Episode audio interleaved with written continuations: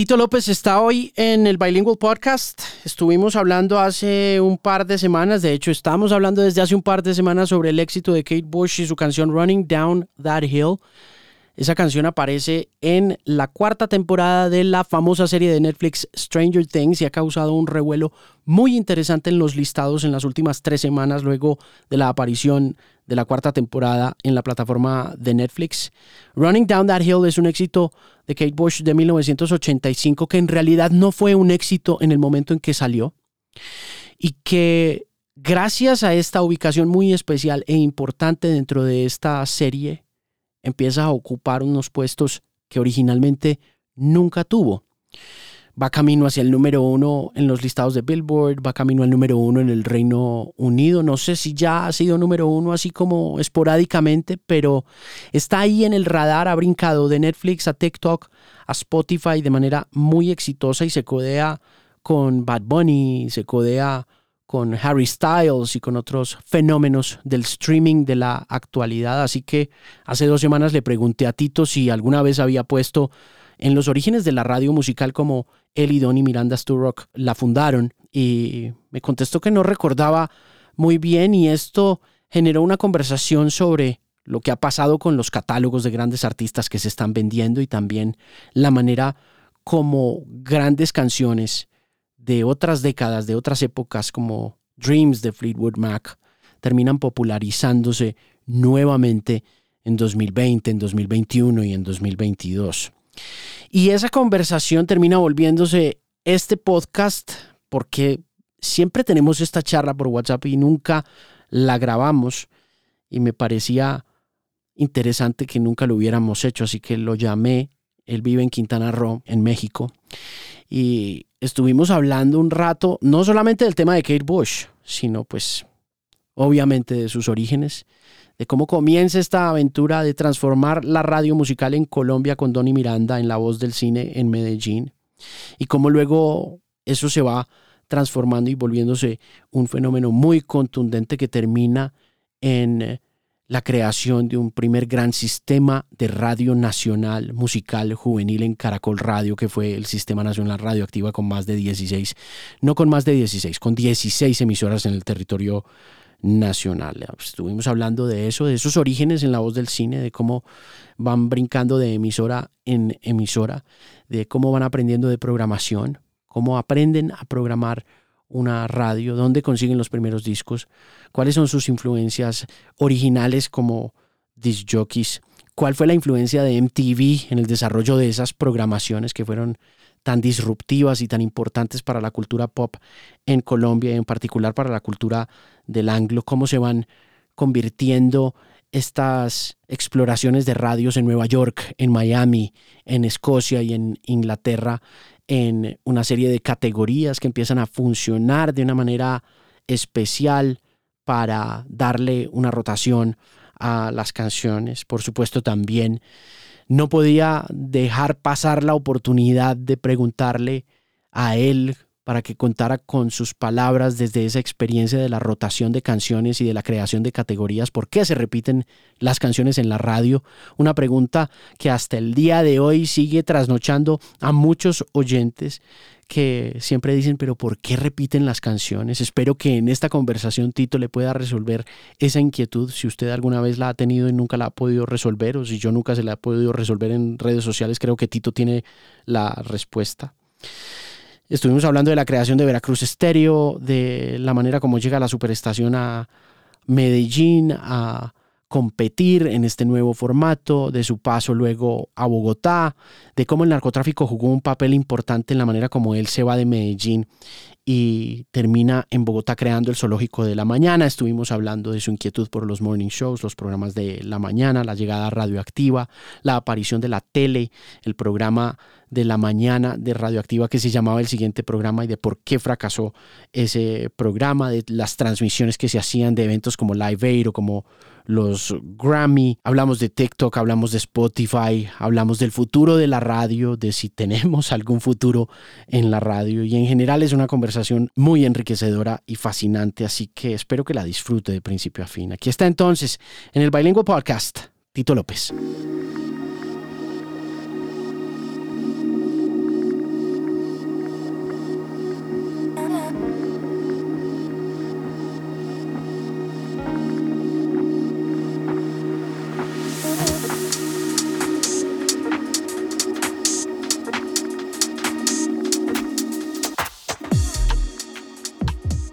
Halo.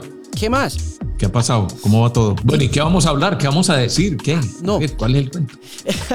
Mire, no, la primera cosa que le quería preguntar y que le estaba preguntando al comienzo de la semana es Kate Bush y Running Down That Hill, porque estábamos hablando con mi compañera Diana, pues que hace tres semanas esta canción, una canción que nada que ver nunca en la vida, porque es que Kate Bush, yo nunca oía a Kate Bush ni en Colombia cuando oía Radioactiva Medellín desde Manizales, ni la escuché en los Estados Unidos en la radio. Nunca. Kate Bush, a ver, nosotros en el 78, eh, 79, que estábamos en una emisora que se llamaba La Voz del Cine en Medellín y hablo de nosotros, pues Donny Miranda y yo, presentábamos con el equipo, pues con Carlos Alberto, John Jairo Muñoz, etcétera, presentábamos música no solo que llegaba de Estados Unidos, sino también de Inglaterra. Era una época en la que, no sé, la, la música que se prensaba en Colombia era muy anticuada, obviamente del gusto de las disqueras, y no había mucho acceso a otras cosas. Obviamente, estoy hablando del 78, no había internet, no había televisión por cable, no, era muy difícil conseguir música de otras partes. Pero nosotros conseguimos la forma de, de, comprar unos servicios gringos que vendían discos y llegaba un paquetico cada semana con unos 10, 12 estrenos y a través de un familiar de Donny Miranda en Inglaterra, él iba también a las tiendas de discos y nos mantenía el, top 40 de la BBC, nos lo mantenía al día. Sí, porque digamos, en un primer envío nos envió los 40 éxitos de la semana y de ahí en adelante cada vez que entraban 3, 4, 5 canciones al conteo, pues las compraba y, y nos las enviaba. Entonces nos manteníamos muy al tanto de lo que estaba pasando en Estados Unidos y en Inglaterra dentro de la música que llegaba a Inglaterra, estamos hablando 78, 79, 80, que estaba todo ese tema del New Wave, estaba el punk, sí, estábamos saliendo, bueno, estábamos en pleno apogeo de la música disco, pero ya, ya iba como saliendo de ahí. Empezaron a llegar pues muchos grupos de punk, muchos grupos de New Wave y ahí llegaba, entre otras, Kate Bush. Yo me acuerdo que pasábamos Babushka, por ejemplo, pero nunca fue un gran éxito. De hecho, nos parecía como muy rara la música comparada con lo que estábamos poniendo en ese momento, que indudablemente tenía mucha influencia de la música gringa. Pero nos atrevíamos a poner algunas canciones de esas y, aunque no funcionaban, pues le daba un toque diferente eh, a la programación que teníamos. Entonces, yo sí conocía algo de Kate Bush, nunca he sido su gran seguidor ni es mi música favorita. Eh, ya después por allá, no, sé de qué año es eh, eh, esta canción, creo que es como el 85. Sí. también seguramente la programamos, pero, pero nuevamente no, no fue un gran éxito. Creo incluso que en listas gringas entró como al top 40 por ahí, pero llegó al puesto 30 y pico. O sea, tampoco, tampoco fue el gran éxito. Entonces, pues sí es muy llamativo, llama mucho la atención hoy en día que, que, que, se vuelva a hablar del artista y se hable de esta canción en particular. Tito, ¿qué tanta influencia tuvieron ustedes cuando arrancaron la voz del cine en el gusto pop de Colombia? Entendiendo que, por ejemplo, les parecía muy rara Kate Bush y decidieron no programarla y por eso quizá quienes más adelante empezamos a seguirlos a ustedes, pues tampoco la conocimos. Pero sí hubo otras cosas que les gustaban y que decían, vamos a programar esto, porque me imagino que al principio era muy a modo de feeling también. Era totalmente a modo de feeling. Donny y yo como que nos respetábamos mucho, nos respetamos mucho, ¿cierto? Pero en ese momento en el trabajo, él, él era el, no sé si llamarlo el programador, pero sí era el filtro de la música que llegaba. Él para quienes no lo conocen, es un personaje que hizo radio en Medellín de una manera muy exitosa al frente de Veracruz Estéreo. Era mi vecino, eh, fuimos mejores amigos o somos los mejores amigos entre nos. Eh, yo empecé a hacer radio y él se coló porque él me prestaba su música para yo poder hacer radio. Yo hacía la locución y él, me prestaba los discos. Y ya cuando empezamos a hacer radio de verdad en emisoras del poblado y en otras emisoras culturales como Radio Bolivariana, ya llegamos a la voz del cine en el 78 y él con sus grandes influencias británicas, porque él había, él había estado en uno de estos internados en Gran Bretaña, el, típico internado que ve uno, no sé, en The Wall, eh, eh, de Pink Floyd o, lo que ve uno de esos que son todos con el uniformecito y, se mantienen encerrados porque son internados.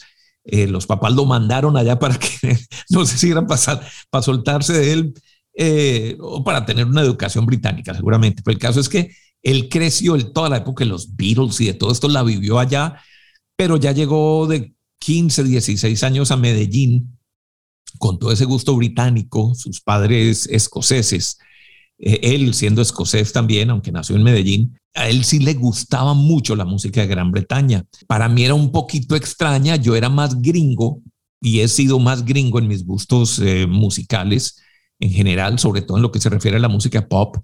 Entonces, pues uno se iba habitualmente con las grandes estrellas, porque la música eh, de Inglaterra y del Reino Unido, sí, eran éxitos en su mayoría locales, en Londres o, en otras ciudades importantes de Gran Bretaña, pero a diferencia de lo que pasaba en es que en Estados Unidos, por ejemplo, una canción número uno duraba, no sé, una, dos, tres semanas y permanecía en listas, pucha, no sé, 10, 15, 20, 30 semanas sonando y sonando y sonando. En Inglaterra la cosa era muy distinta. Allá las canciones salían hiciera un éxito a las dos o tres semanas ya eran número uno y ahí duraban dos o tres semanas y de un momento a otro, puff, desaparecían, porque el movimiento musical era impresionante, una cantidad de grupitos y de cantantes muy novedosos en ese momento, pero que no tenían una gran trayectoria como los artistas posicionados de la gran maquinaria de la industria de la música eh, gringa, ¿no? Entonces, claro, mientras a uno le llegaba desde Inglaterra Elvis Costello, por ejemplo, y uno ponía I don't want to go to Chelsea, esa canción, pues sí, sonaba y la poníamos. A mí me encantaba, pero no fue un éxito. La gente no la pedía, uno no sentía que la gente se movía, pero uno ponía Donna Summer, que era, estoy comparando épocas, o uno ponía Chic, o ponía, no sé, cualquiera de estos eh, grandes artistas de la música disco de la época, y pues no había casi que punto de comparación. Entonces, como te digo, Kate Bush la poníamos. Yo, Donny filtraba bastante las canciones. Él, por ejemplo, llegaba una canción de John Denver y la ponía a un lado, no, la quería poner. A él no le gustaban mucho The Eagles, sentía que eran muy gringos, eh, muy country probablemente. Y sí, eh, nos dejaba mucha música británica, pero no teníamos un listado de programación como tal, sino que había un cajoncito donde estaban las canciones. Esos discos llegaban en 45, o sea, el 90% de la música que teníamos estaba en discos de 45, en discos sencillos. Lo demás estaba en algunos álbumes, en algunos, en algunos long plays. Pero cuando yo me sentaba a programar o cuando Donny o John Jairo, Carlos Alberto se sentaban a programar, cada quien escogía las canciones que quería poner. O sea, no había una política clara, esta canción la vamos a poner hoy 10 veces o esta canción se va a repetir cada tres horas. Para nada. Cada uno llegaba y se sentaba y ponía lo que quería, siempre y cuando estuviera en ese cajoncito donde estaban escogidos los discos. Entonces era muy de feeling, ¿no? Era muy de, ah, tengo ganas de poner a Kate Bush, vamos a ver cómo la empato con esta canción que está sonando. Pero, repito, uno estaba pues yéndose más, digamos, entre comillas, por lo más comercial, por lo más fácil de digerir por parte de un público que no entendía inglés, que no entiende las letras de las canciones y que no estaban muy enterados de todo el movimiento musical, de por qué una canción funcionaba o por qué no funcionaba, o qué estaba pasando, digamos, en Gran Bretaña o qué estaba pasando en Estados Unidos con la gente joven y con los movimientos y con la Guerra Fría y con toda esta cantidad de cosas. Primero porque nosotros no hablábamos de eso. Simplemente presentábamos las canciones, pero principalmente porque la gente no entendía y creo que hoy en día todavía el 80%, no sé cuánto más es el analfabetismo en inglés de Colombia. Entonces se va uno por lo más fácil, que son buenas melodías y buen ritmo. Y entonces llega una Kate Bush con Babushka y un poquito difícil, ¿entendés?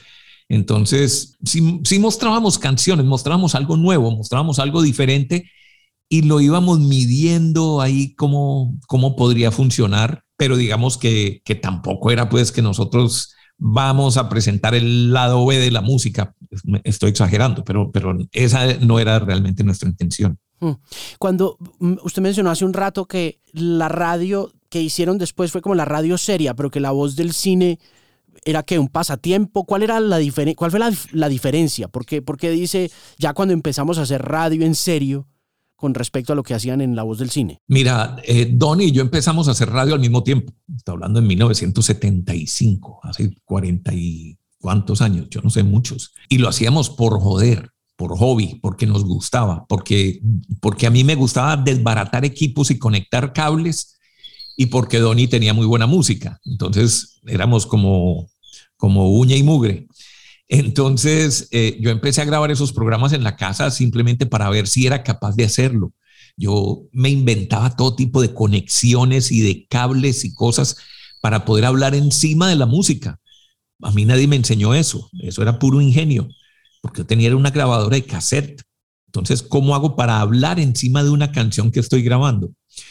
Todo eso me lo inventé yo y me creé un propio estudio sin saber nada de electrónica ni nada de eso. Y sobre eso empezamos a grabar programas y creamos un programa que se llamaba Máxima Nota. Ese programa, una vez lo llevamos a una emisora nueva que había salido en Medellín, que se llamaba Emisoras del Poblado, y al gerente le encantó y esa misma noche lo pasó y yo no lo podía creer. Y así fue como empezamos. Y de ahí en adelante, pues ya nos pasamos todo un fin de semana grabando los programas. Después ya empezamos a ir a hacer los programas en vivo, pero finalmente poníamos lo que nos daba la gana porque eran unos programas y, nadie nos cuestionaba. Y así lo hicimos en emisoras El Poblado, después en La Voz del Río Grande, estuvimos en Radio Bolivariana, una emisora cultural de la Universidad eh, Pontificia Bolivariana, donde, donde pues no hay mayores reglas eh, simplemente no ser grosero, pero arriesgue y haga lo que quiera. Y de un momento a otro se nos aparece la voz del cine con un nombre muy extraño porque querían que la emisora fuera de bandas sonoras de películas. Uno de los socios era socio también de una cadena de, de teatros de cine en Medellín. Entonces seguro quería aprovechar esto para promocionar sus películas. El concepto nunca lo entendimos. Yo de esto me vine a dar cuenta hace cinco años, si acaso, estoy hablando hace casi 50 años. Eh, pero era un concepto interesante. La verdad es que a nosotros no nos interesaba el concepto, solamente sabíamos que estaban poniendo música que no estaba bien programada y que queríamos manejar una emisora. Y así llegamos con nuestros discos a esta emisora. El gerente estaba como encartado con, con la voz del cine y nos dijo, hagan lo que quieran muchachos.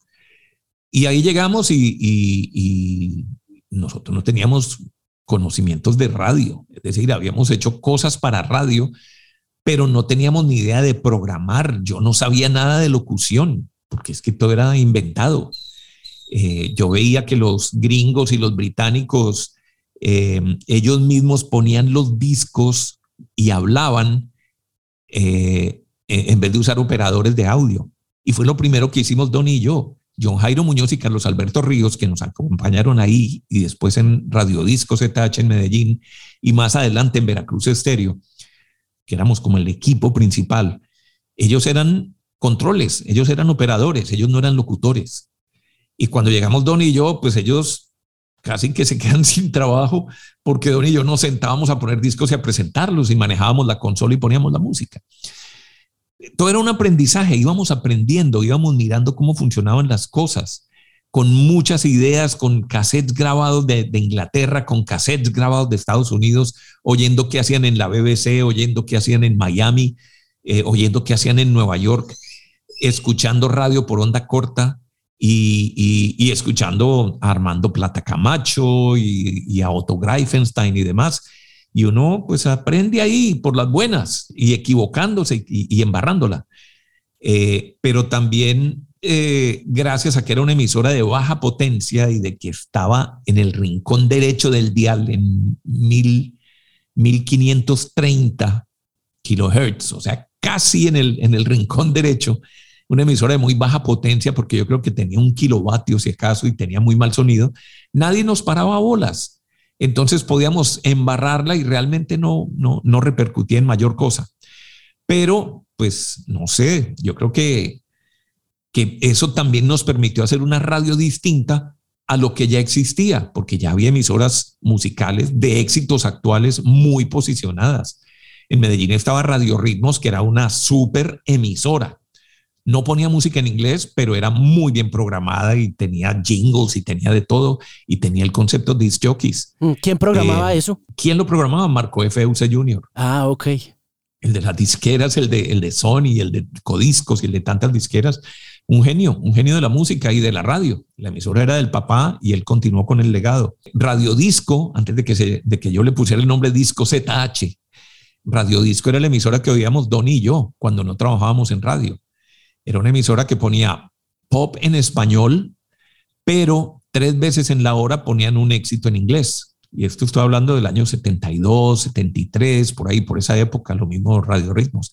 O sea, ya existían emisoras con formatos y con todo, pero nosotros no teníamos ni idea. Nosotros hacíamos lo que se nos venía a la mente y abríamos micrófonos y hablábamos. Y de pronto Tony decía, no, yo una vez oí en Inglaterra que hacían esto y lo otro, ¿por qué no lo hacemos? Hagámoslo de una. Era una época muy libre de mucha creatividad, de mucho invento y haciendo barrabasadas porque no sabíamos hablar. O sea, no, no estudiamos locución, no nos metimos a una academia, no estudiamos comunicación social.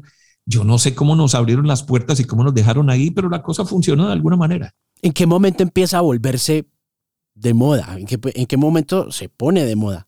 ¿Qué cosa? Eh, la voz del cine. El, oficio de ustedes, el, trabajo que estaban haciendo ustedes porque era tan innovador y tan, tan joven. Además, pues estando también cambiando las reglas del, del, del, oficio como tal, porque como lo decía, pues había operadores y llegan ustedes a prácticamente acabar con eso, ¿no? Pues no acabaron con eso porque los operadores siguieron funcionando, pero yo sí creo que de todas maneras eh, sí se redujo mucho la participación del operador cuando el disc jockey, como ustedes lo plantearon, apareció.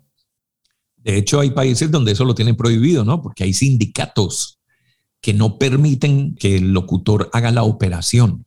En Colombia no. No sé si afortunado o desafortunadamente. Para nosotros fue afortunado que pudimos hacer esto, aunque igual Carlos Alberto y Don Jairo eran muy buenos en su trabajo. Cuando, cuando, a ver, no sé, porque es que empezamos a hacer esto, la radio era muy distinta. La radio en ese momento, empecemos por una cosa, la radio era un medio muy feo, muy feo. Era, no sé, los locutores eh, vivían borrachos y llevaban prostitutas a las cabinas y fumaban dentro de las cabinas y tomaban trago y, ¿entendés? Era, era un medio feo realmente. A nosotros como que nos daba un poco de pena decir que hacíamos radio y que éramos locutores. Por eso, entre otras cosas, adoptamos el término disc jockeys. Entonces, hey, vos sos locutor. No, no, un momento, yo soy disc jockey. Claro, éramos locutores, pero nos queríamos como, como salir de ese, de ese mundo que no era tan bonito y eso se traducía al aire de alguna manera. Eso por un lado. Por otro lado, era la época de los grandes locutores, estos que engolan la voz y, querían romper los parlantes con sus voces.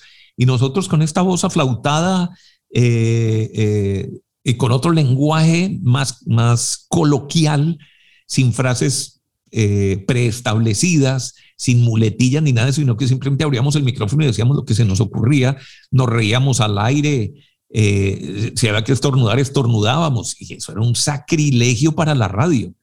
Eh, Donnie alguna vez eructó seguramente, o sea, eh, eran cosas que en ese momento, wow, la gente decía, ¿qué pasa con estos locos? Sí, nos veían como unos loquitos, además éramos peludos y, yo era medio hippie, yo había sido medio hippie, yo, yo, fui hippie de alguna manera y tenía una pinta de esas. Y entonces nos veían como los marihuaneros y demás, más sanos que Donnie. Yo creo que no ha existido nadie, pero, pero así nos veían. Pero poco a poco eso pues fue llamando la atención, seguramente la competencia, por ejemplo, Radio Musical, que era nuestro competidor, que era de Todelar, ellos sí tenían full locutores y tenían operadores y tenían una super emisora con super equipos y demás, pero empezaron a mirarnos y a decir, estos locos, ¿qué están haciendo ahí? De hecho, recuerdo Radio Musical tenía de directora Guillermo Botero, a él, le, le, decían palavecino, que le gustaba mucho el fútbol. Y un día Guillermo Botero, que ponía también música en inglés y que tenían la música, le llegaban los éxitos, un día nos llamó y nos entrevistó en la emisora y éramos competencia total. Es decir, él estaba en 1470 y nosotros en 1530 y éramos las emisoras que competíamos en ese momento, ellos sonando mucho mejor. Y Guillermo nos llamó a la emisora y nos dijo, tráiganse esa música rara que ponen ustedes. Y llegamos Y bueno, háblenos como en la emisora, decía el tipo, nos entrevistó al aire. Háblenos como hablan ustedes allá en la emisora. Y nosotros, no, pero ¿cómo hablamos? No, así, esos disc jockeys que dicen ustedes, y esas canciones raras, esa música de Inglaterra. O sea, nos estaban mirando, nos estaban siguiendo y no, tenían cierto recelo con lo que hacíamos y parece que funcionó. Después llegó el grupo radial colombiano, compró estas tres emisoras del, se llamaba el Radiosistema Federal, donde estaba la voz del cine, y nos quisieron imponer una programación desde Cali, Radio Color, creo que, o Radio Rumbos, creo que se iba a llamar, o Radio Color. Nos querían imponer eso y nosotros dijimos, olvídese, o sea, nosotros no nos van a decir qué tenemos que hacer. ¿Qué les iban a poner a, poner? No, seguramente la misma música, pero la dirección vendría desde Cali. ¿Y por, qué, desde, ¿por qué desde allá? Porque era el grupo radial colombiano de Rodríguez Orejuela, entre otras cosas. Mm.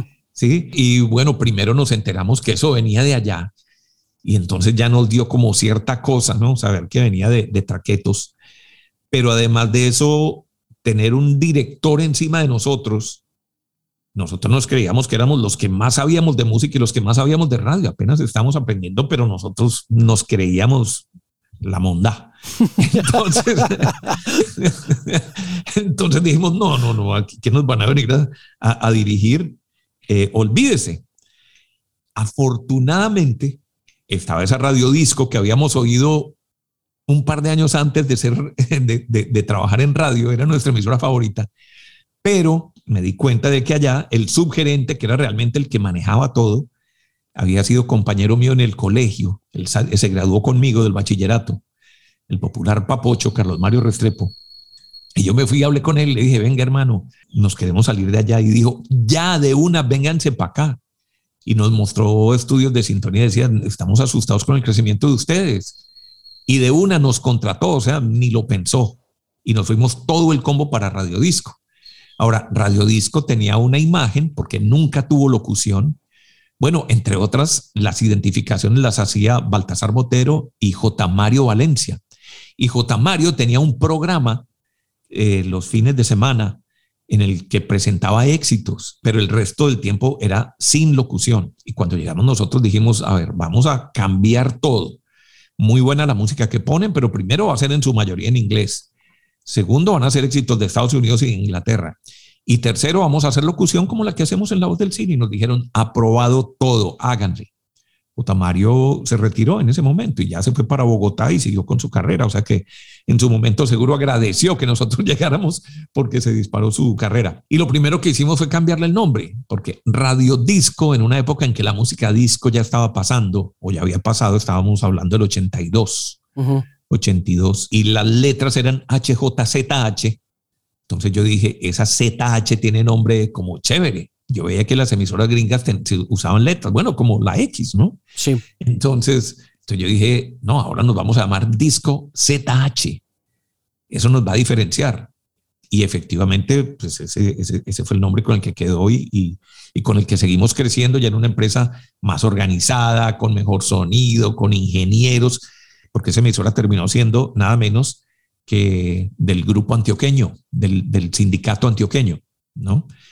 Eh, entonces había todos los recursos, había todo el billete, pero estábamos en, en, en AM. Ahí seguimos experimentando y haciendo cosas como nos nacían realmente, ya con un poco más de experiencia, pero fue hasta que llegamos a Veracruz Estéreo en el 84 cuando conocimos a un señor que se llama Alberto Vázquez. Alberto Vázquez nos recibió porque vimos que los de radio musical brincaron a Todelar Estéreo. Eso fue el primero de junio del 84. ¿Y eso ya era FM o todavía estaban en AM? Pasaron de AM, nuestro competidor principal, ¡pum! brincó a FM. Y nosotros, miércoles, hermano, no, pues hasta aquí llegamos, porque ahí sí nos van a matar. Y llegamos a Veracruz, que era una emisora que les acababan de cambiar la programación, ellos ponían otra música ahí, nunca les funcionó. ¿Qué ponían? ¿Qué ponían? No, ponían baladas y ah, ponían, ponían salsa, los o sea, era una emisora eh, realmente diferente a todo lo que había en ese momento. La gente creía que en FM había que tener locutores con super voces, la música muy tranquila porque era muy elegante y era música instrumental, cuando mucho unas baladas. Pero estos vinieron y ponían incluso tangos y ponían eh, rancheras, no creo, pero salsa los fines de semana y, y, y el resto era baladas, ¿no? O sea, era una emisora que ya estaban empezando a oír, pero comercialmente no funcionó. Entonces, este señor Alberto Vázquez, eh, un tipo que sabe mucho de mercadeo, impresionante, tenía una agencia de publicidad en Medellín que era con la gente de Sancho, se llamaba Sancho Nichols Vázquez. Finalmente entró a la sociedad ahí de Veracruz y decidió cambiar toda la programación. Esto lo iba a empezar a hacer Ricky Betancourt, el caricaturista que, hace caricaturas en el periódico El Colombiano y en, La Patria Manizales. Y yo me enteré de que Alberto Vázquez, pues siendo publicista, era muy amigo de mi hermano, que también era publicista y había trabajado con Alberto Vázquez. Entonces nos consiguió la cita, llegamos allá él no sabía para qué íbamos y cuando, cuando llegamos nos dice, qué bueno conocer los muchachos porque voy a acabar con ustedes. Así, ah, uy. ¿Cómo, así? qué recibimiento. qué recibimiento, hermano. Y entonces nos sacó unas investigaciones que había hecho y los, y los resultados de audiencia de ese momento y decía, miren, yo he estado haciéndole seguimiento al trabajo que están haciendo ustedes. Y yo he visto el éxito que tienen y eso viene creciendo de una manera impresionante, pues están en AM.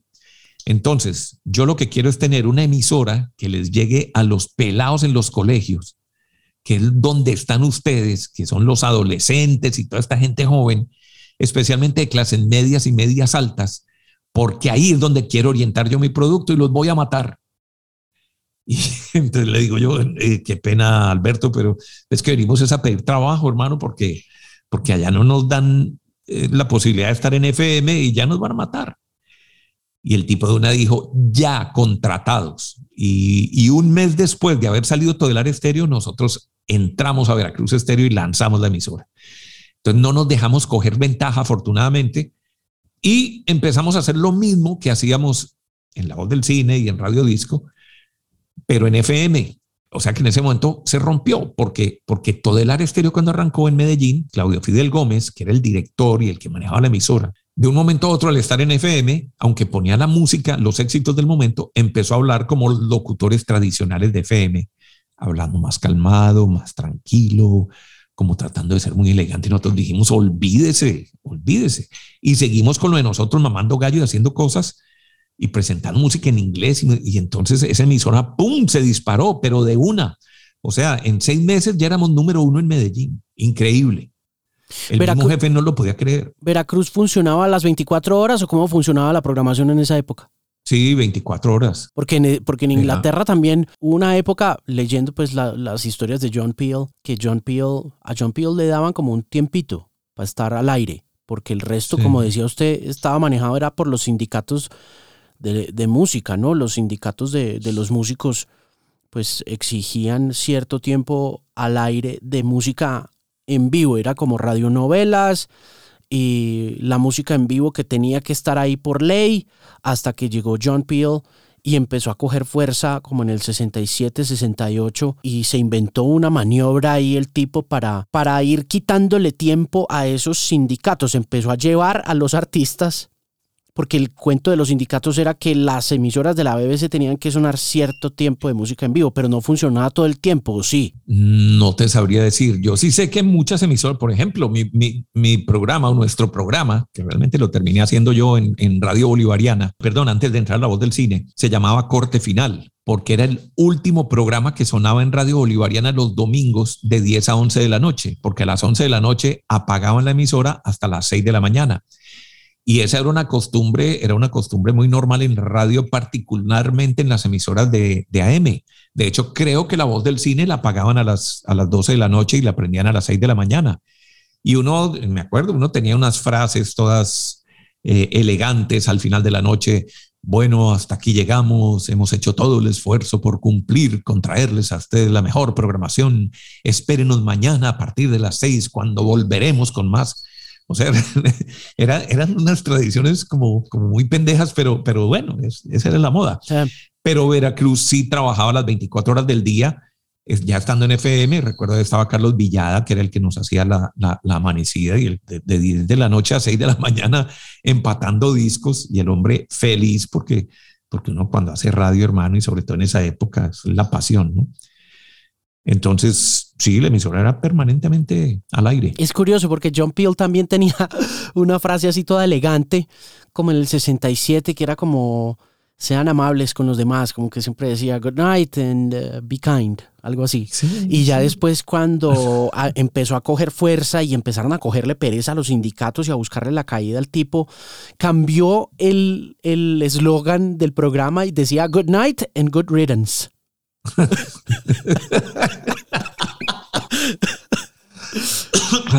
sí, sí, bueno, no, es que, es que era lo común, pues acordate Casey Kasem, ¿no? keep your feet on the, on, the ground and keep reaching for the stars. eso era muy bonito, ¿no? Sí, sí, no, chévere, chévere, chévere, chévere. Eso era, eso era, normal. Todos tenían como su como su eslogan por el que eran reconocidos. Yo me acuerdo Alejandro Villalobos saludaba abrazos en el estéreo. Abrazos en estéreo, el ave está en el aire. Ave, Alejandro Villalobos. Él siempre saludaba así. Y a mí eso me parece chévere. Donny, mucha gente recuerda a Donny en Medellín porque él siempre se despedía diciendo chau, chau, Bucaroos. Yo me acuerdo, claro. Yo, a mí no me tocó él en radio porque yo lo vi fue cuando arrancaron a hacer locos videos. en televisión. Y la escalera y la grúa y todos esos programas. Oiga, Tito, ¿cómo los medían? ¿Cómo se medía la radio en esa época?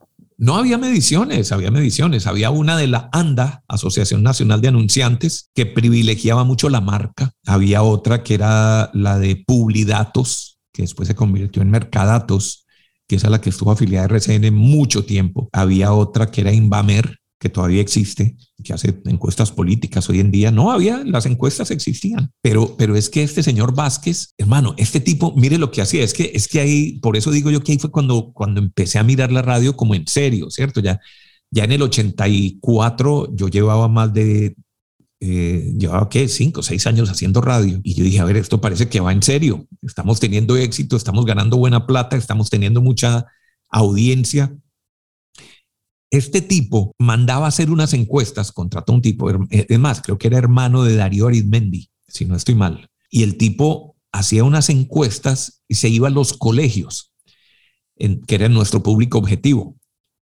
Entonces se iba allá y preguntaba cuál es su marca de jeans favorita, cuál es su marca de zapatos favorita, cuáles son sus tenis favoritos, usted dónde sale a rumbear el fin de semana, cuáles son su marca de ropa favorita, en fin, eh, todo, todo, ese tipo de cosas, ¿no? ¿Dónde va a pasear? ¿Dónde va a rumbear? ¿Cuál es su bebida? Etcétera, etcétera. Y entonces nos entregaban esa información que era puro estilo de vida. Entonces nosotros conocíamos muy de cerca qué era lo que hacía nuestro público, dónde se movía, qué hacía, y eso lo aprovechábamos al aire, pues para todo, ¿no? Para nuestra comunicación y para mostrar que estábamos totalmente al día. Pero este tipo, que es muy sagaz, además de entregarnos esa información que era clave, sacaba el resumen y se iba, no sé, para, ¿para quién? Para Jeans Levi's. Y entonces le decía, mire, en una encuesta que estamos realizando en los colegios, Jeans Levi's aparece como la marca favorita de los pelados de los colegios. Hermano, y usted no está anunciando en la emisora de nosotros que es la que va para los colegios, ¿cómo así? Después se iba para Lee o una marca de de la época, y le decía, uy, hermano, mire, su marca es la número 13 en este listado, es el colmo. ¿Cómo no le está llegando a los pelados que lo que están oyendo es Veracruz Estéreo? Es importante que anuncie aquí. Y ahí conseguía la pauta, o sea, tenía, tenía, tenía esas opciones comerciales, pero además de investigación muy inteligentes, muy sagaces, que nos funcionaban bastante bien y tenía unas políticas impresionantes. Entonces, siendo una emisora independiente, se perdía de, de, toda la pauta. Esto ya es un tema más de radio, radio, radio, pero se perdía la pauta comercial nacional. Ustedes saben que cuando Coca-Cola, siempre el ejemplo de siempre, cuando Coca-Cola quiere anunciar, que no sé si, si, sigue anunciando en radio, pero digamos que quiere anunciar, lo que miran son eh, las emisoras de mayor audiencia en todo el país y mandan la pauta para todas las emisoras pero sobre todo para las grandes cadenas. Entonces se meten Caracol, que tiene no sé cuántas emisoras, se meten RCN, que tiene no sé cuántas emisoras, en Olímpica, y para allá se van los grandes presupuestos y las emisoras independientes se quedan sin nada. Entonces este tipo tenía que pelear para arrancar billete. Eh, y no podía vivir solo de la pautica local de las boutiques y de las marcas de jeans y de los bares y restaurantes. Entonces, empezó a hacer uniones con el periódico El Colombiano y ahí fue cuando publicamos nuestra página de rock en el periódico El Colombiano, primero en El Mundo y después en El Colombiano. porque él pensaba en el concepto multimedia. Entonces decía, usted puede anunciar en la emisora y le ponemos publicidad en nuestra página de rock en el colombiano. ¿Y ahí cómo hacían con el colombiano? ¿Le daban plata al colombiano por esa pauta? El colombiano iba en participación. Ok. Después salió Teleantioquia y el colombiano sacó su propia programadora de televisión que era el Colombiano TV. Y ahí sacamos eh, la música de Veracruz en Teleantioquia. Entonces ya era el concepto multimedia, porque tenía televisión, tenía el periódico y tenía la emisora. Entonces usted pautaba en el programa de televisión y tenía pauta en el periódico y en la emisora. Eran formas de arrancar, de traerse esa platica de grandes anunciantes nacionales para una emisora que era netamente local, que no tenía más emisoras. O sabes que cuando, no sé, bueno, la X. Claro. La X. Alguien anuncia la X, eh, es local, pero, pero puede comprar en las tres emisoras, porque está en Bogotá, Medellín y Cali. Claro. Pero eso no, se, no sucedía con Veracruz porque solo estaba en Medellín, ¿entendés? Entonces, eh, este tipo era muy inteligente, muy sagaz y de eso iba uno aprendiendo y aprendiendo y aprendiendo. Ahí fue cuando, cuando yo vi la oportunidad de estudiar, de aprender y entendí que esta iba a ser mi profesión, ya no iba a ser la publicidad que estudié, ni mi semestre de administración de empresas, sino que yo iba a hacer radio. Ok, vamos por partes ahí en ese momento en que usted toma la decisión de convertir esto en su profesión. Y arranquemos por el tema programativo, que me imagino que tuvo que haber sido como el siguiente paso luego de haber hecho la voz del cine y de haber hecho como todos los hobbies y de haber jugueteado y explorado como con la tecnología como tal y ya más adelante aterrizar. ¿Cómo se programaba esa emisora? ¿Es en Veracruz donde empiezan a tecnificar eso? Seguíamos programando igual que en Radio Disco y que en, y que en La Voz del Cine, pero obviamente ya estábamos mucho más encarretados con el tema. Yo me acuerdo que Donny, Donny eh, viajaba un par de veces a Miami y siempre viaja, todavía lo sigue haciendo una vez al año, por lo menos a, Escocia a visitar a la mamá, etcétera, etcétera. Bueno, la mamá ya murió, pero él sigue viajando allá. Tiene muchos familiares y siempre traía los cassettes. Y en algún momento él estuvo en alguna emisora en Miami, tal vez Y100 o alguna de estas, y les preguntó que cómo hacían la programación. Y ahí más o menos le comentaron, pero también con los cassettes que traía, nos sentábamos a mirar, a tratar de descifrar qué hacían.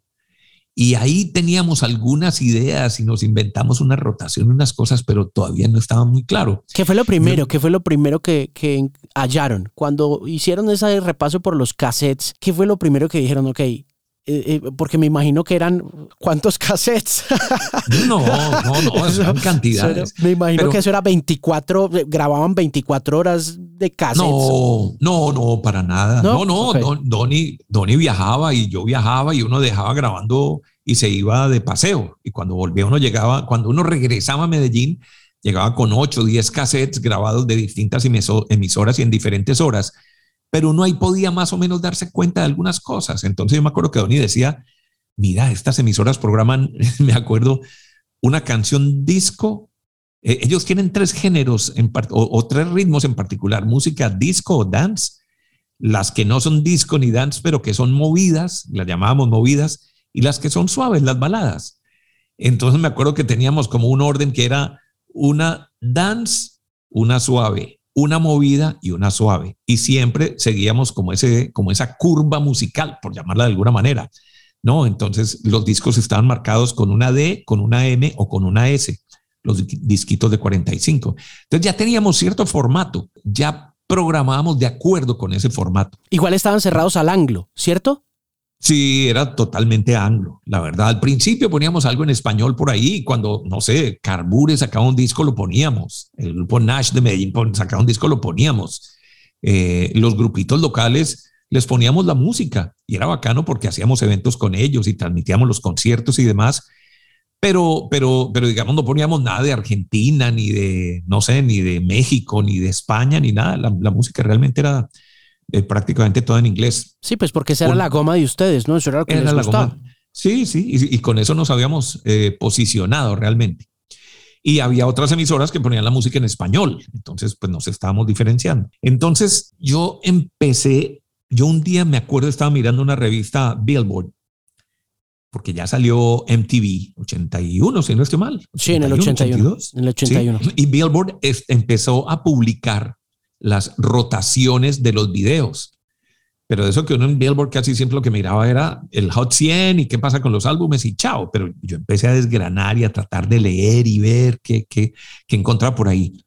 Y de pronto veo que decía que MTV tenía una categoría que se llamaba Power. Y en esa categoría Power había siete videos y decía que cada video sonaba, eh, no sé, siete veces al día y había otra categoría que se llamaba, eh, ¿cómo era? Era Power, era, bueno, otra categoría de menor rotación. Y entonces eso ya eran más videos, pero sonaban, no sé, cuatro veces al día. Y así había como unas categorías de canciones, como unos grupos de canciones, y unos sonaban más que otros. Pero yo decía, no, imposible que esta gente repita una canción al día diez veces. Y no era imposible, así era, y así es. Cosas que uno decía que qué tan locos y, que qué estupidez, resulta que así es como funcionan las emisoras. Y esa es una de las cosas más difíciles de explicarle a un usuario, ¿no? Yo siempre tengo esta discusión cada cierto tiempo con ese, sobre todo con el power user o el power listener, ese oyente fiel que dice, pero ¿por qué repiten la misma música? y uno, claro, y claro, claro, y, eso tiene, y eso tiene su razón de ser. Porque, claro, antes, en esa época, probablemente pues la gente prendía la emisora y la escuchaba muy buen rato porque no había nada más que hacer. ¿Sí? Y entonces, pero, pero hoy en día, hermano, cuando la gente prende una emisora, la escucha 30 minutos o 40 minutos, pues si es un gran oyente.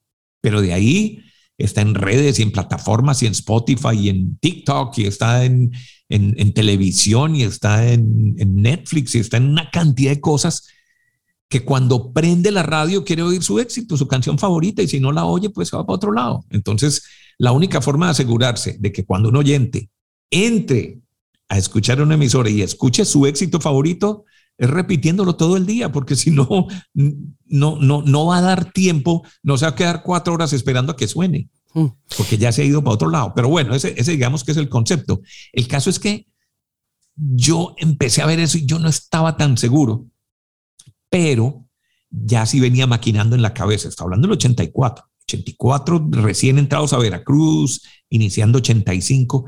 Yo dije, hermano, yo me quiero ir a Estados Unidos a estar un tiempo allá a ver cómo funciona la radio. Ya que esto me lo va a tomar en serio, quiero hacer. Y yo decía, pero ¿cómo hago? Porque no me quiero ir ni a, ni a trabajar en un McDonald's, ni a barrer pisos, ni a lavar platos. Entonces se me ocurrió ahí alguna idea, me inventé un programa en el que me seguían pagando o, o me pagaban el equivalente en esa época, 1.500 dólares, que era un platal y era más o menos el salario que yo tenía en Veracruz. Entonces yo decía, yo con 3 mil dólares en el 85 de pronto puedo, eh, puedo vivir más o menos bien.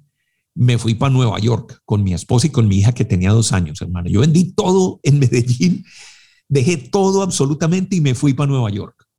Afortunadamente Alberto Vázquez veía esa pasión y esa vaina y dijo, yo le doy una licencia remunerada. Entonces me seguía pagando y yo grababa en unos cassettes grababa mis intervenciones, mi locución, y en Medellín esas locuciones las metían como si yo estuviera haciendo turno, como si estuviera vía satélite y, puro falso directo, mentiras. Y tenía un programa que se llamaba El Palpitar de Nueva York, que cada semana presentaba las novedades de la música en Nueva York.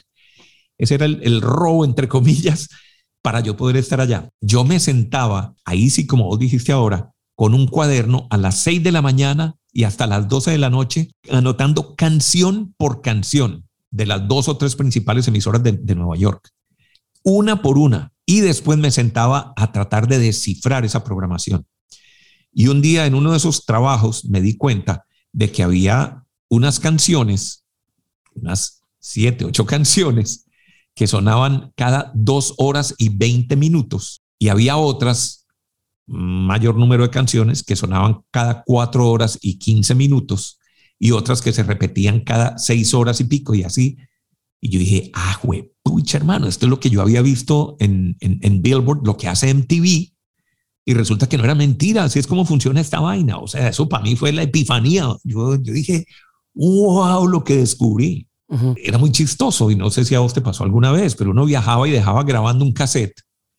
Y cuando llegaba, cuando llegaba a Medellín a oír lo que había grabado, yo decía, qué suerte, pusieron todas las canciones buenas. Y resulta que no era que hubieran puesto todas las canciones buenas, sino que como las repetían en un cassette de 90, en una hora y media, pues alcanzaba a oír las, los éxitos que se repetían, repetían, repetían. Si volvía a poner eh, a las 12 horas o a las 10 horas a poner a grabar, otra vez me volvían a salir los éxitos, claro, por la repetición. ¿Eso, eso era formato top 40 lo que estaba oyendo usted, lo que estaba monitoreando o, o usted monitoreaba todos los... Es decir, ¿en qué momento aprende de formatos usted?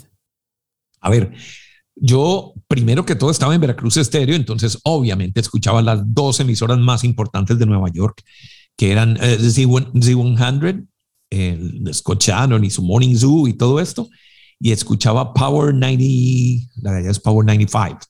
La de, la de, la de New York. Sí, la de Nueva York. Ok. Sí, WPLJ. Esas eran las que yo escuchaba, que la programación era muy parecida y demás, pero Z100 era número uno por su, por su morning show especialmente y bueno, por todo el éxito de Scott Shannon. Pero yo en el fondo, a mí en el fondo me gusta el rock y estaba en Nueva York y había una emisora que era fantástica. Había varias de rock, pero había una que era fantástica que se llamaba WNEW, con un, em, especialmente con un disc jockey que se llamaba, no sé si sigue vivo, Scott Mooney. No, hermano, eso era lo máximo, la música que sonaba ahí, los programas, las biografías, los conciertos en vivo. Yo me deleitaba oyendo la radio allá. Había otra que se llamaba PIX, WPIX, y esta era más de más como jazz, que a mí me gusta mucho el jazz también. Tenían un programa en las noches bellísimo que se llamaba El Penthouse, con una voz de una mujer así medio orgásmica, poniendo, poniendo música suave, jazz suave, espectacular.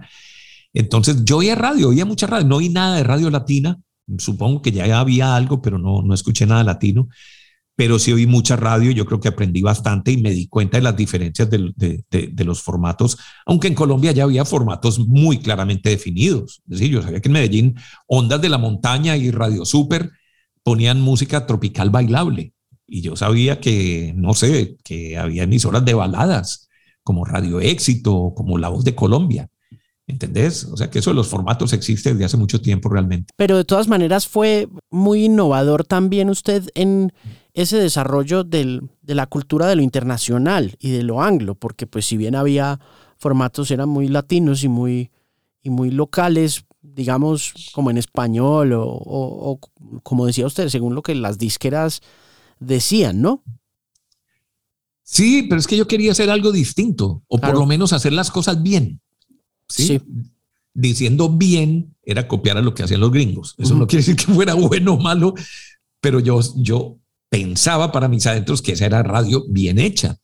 Y dije, yo quiero salirme de lo que pasa aquí en nuestro medio, porque, porque si yo sigo copiando a Armando Plata, y a quien le tengo el mayor eh, estima y admiración, o sigo tratando de ser otro Greifenstein, o me pongo a ver, a oír los gritos de Hernán Orjuela, que a mí no me gustaba, sé que era muy exitoso y es buen amigo, pero, pero a mí no me gustaba ese tipo de locutor medio como en una caricatura de un disc jockey, eso, eso no me gustaba a mí.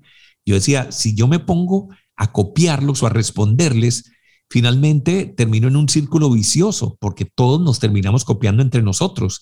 Yo quiero mirar para afuera, a ver qué hay afuera, qué puedo traer nuevo, qué puedo adaptar aquí en una época en que no había internet. Repito, es que hoy en día es muy fácil, pero es que en esa época eso era un camello, hermano. O sea, eh, uno esperara que llegara Billboard y si no llegaba el viernes uno se desesperaba porque era la revista semanaria y llegaba todo. Y el paquetico de música, vos no te imaginas la emoción de ir al aeropuerto, a las bodegas hermano, ya llegó el paquete con la música. No, no llegó. Pucha, ¿qué pasó? No, se demoró nada. Y iba uno al otro día, un sábado, uno a las 4 de la tarde. Aquí llegó listo y uno llegaba y abría el paquete y venían 10, 15 discos y nos sentábamos Don y yo y abríamos, mira esto, mira esta vaina, qué era, qué O sea, eso era otro cuento muy distinto, muy, muy distinto a, lo que estaba haciendo la radio en ese momento. Entonces, sí, fue muy novedoso, fue muy novedoso hacer un morning show. y muy caro, ¿no? Eso tenía que ser muy ah, caro. Claro, No, claro, costosísimo. Imagínate. Pues es que la suscripción a Billboard era carísima todavía. 500 y pico de dólares, me acuerdo, y a uno lo miraban los jefes como, ¿está seguro? Y pues claro, ¿y qué más hacemos? La herramienta de trabajo. Y comprar los discos, no creas, porque un sencillo costaba pues un dólar, ¿no? Pero, pero era una tetica de, de, de 15 dólares a la semana, más el correo, más el corresponsal. Eso al mes sumaba un billete, ¿entendés? Pero eso marcaba también la diferencia, ¿no? Porque tenían de primerazo los estrenos.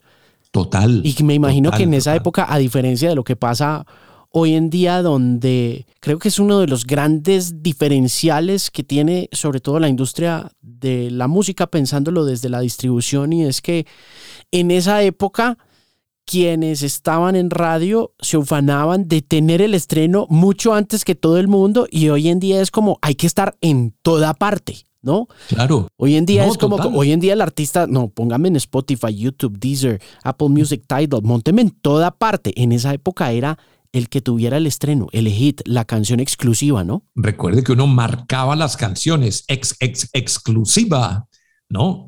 Porque era el orgullo en la radio uno tener una canción exclusiva que nadie más tenía. ¿Qué canciones alcanzó a tener usted así en ex, ex exclusiva?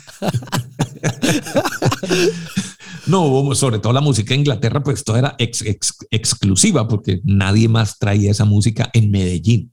En Bogotá creo que Radio Fantasía traía algo de eso. Eh, había un servicio de la BBC de Londres, un programa que se llamaba el Pop Británico, que era como el, el top of the pops británico, pero duraba solo, creo que era media hora o una hora. Lo presentaba Juan Peirano, un locutor peruano tradicional, pero un programa muy chévere. Y esto llegaba en una cinta magnetofónica y tenía una cosa que era muy importante para nosotros y era que las, porque presentaba los éxitos y siempre traía dos o tres novedades de lo que estaba sonando en la BBC de Londres. Pues en la BBC, en el BBC One, creo que era el, emisor en ese momento, BBC Two, no sé cuál era. El caso es que presentaban y obviamente pisaban la canción en el intro pero en lo que restaba de la cinta después del programa llegaban las canciones limpiecitas, las tres o cuatro novedades de la semana. Entonces, además de importar los discos con los corresponsales que teníamos, ahí nos llegaban canciones. Entonces, no, no, había de todo. Es más, me acuerdo, me acuerdo que el tipo de Miami un día nos mandó Conga de Gloria Estefan. Miami y yo miraba las listas y no estaba por ninguna parte, porque vos sabés que Billboard pues se demoraba en publicar. Billboard recibía, Billboard, no sé si la gente sabe cómo funciona, pero la gente en las emisoras enviaban su top 40 a Billboard. O sea, Billboard tenía un, como unos reporteros en todo el país de las emisoras más importantes y cada emisora tenía que reportar a Billboard lo que había sonado, el número de veces que había sonado cada canción. Y con base en eso y con las ventas de discos, hacían sus listados. Entonces, imagínate recopilar la información de todo el país en esa época, en que no había nada digital. A duras penas tener un computador era el lujo de los lujos, ¿sí? Y entonces, después de eso, tenían que sacar el listado y después de eso, publicar la revista y después de eso, enviarla. Siempre pasaban por lo menos dos semanas y a nosotros nos, llegó Conga y nosotros, pero esto no está en ninguna lista, ¿qué es esta vaina? Y yo me acuerdo que pusimos esa canción y eso fue el palazo. Mm. Y, ya cuando las demás emisoras la pusieron a, la empezaron a pasar, pero nosotros ya la habíamos recontratrillado. Mm. ¿Ese fue el primer fenómeno latino de Estados Unidos? Yo creo que sí. Pues en, nuestra época, me imagino que sí. O sea, no, no, hablemos de la época de la bamba y... sí, claro, no, esas no. Esas más, ¿no? Claro, sí. Igual es que estaba, no sé, la bamba como que estaba conectada a todo este Mito también y el Big Bopper y había como otro combo ahí que empujaba para adelante la, la, presencia de Richie Valens, ¿no? Porque estaba Buddy Hall y creo que estaba Jerry Lee Lewis, ¿no? Entonces, pero, pero latino, latino en el mercado. Santana, claro. Santana de pronto. Que incluso era gringo, ¿no? Porque, porque es que la Stefan sí es cubana inmigrante, ¿no? Que es lo que supongo que estoy preguntando. Es, Gloria Estefan trabajó, e, ella es inmigrante, trabajó en la aduana de Miami. O sea, es probable que uno viajara a Miami y ella le hubiera revolcado uno la maleta cuando entró, antes de ser cantante. Increíble esa vaina. Eh, sí, ¿no? Y, hubo otros, pues, de pronto por allá eh, la oda, la alegría de, de, Miguel, eh, ¿cómo se llama el español? Miguel Ríos. Ok. O, Eres tú de Mocedades, que también fue número uno y fue un número uno en español en Estados Unidos, increíble, ¿cierto? Pero, pero, pero no digamos que había nada como Gloria Estefan, o sea, lo de Gloria Estefan fue, un, fue una cosa impresionante. Pues. En, ese, en ese momento, ¿sintió usted que iba a pasar algo así con el formato de radio que usted estaba manejando. Es decir, la música que ustedes pusieron y que yo siento que se impuso en el gusto de una generación entera, porque es que le estoy hablando que quienes los escuchábamos finalmente terminamos en radio fue porque ustedes estaban poniendo esa música y esa música nos gustaba a nosotros y eso pues funcionó como una reacción en cadena, pero en algún momento pensó que 10 años más adelante la música en español iba a volver a tomarse ese formato? No, no, yo quería, Donny, yo queríamos que eso pasara y por eso impulsábamos los grupos locales.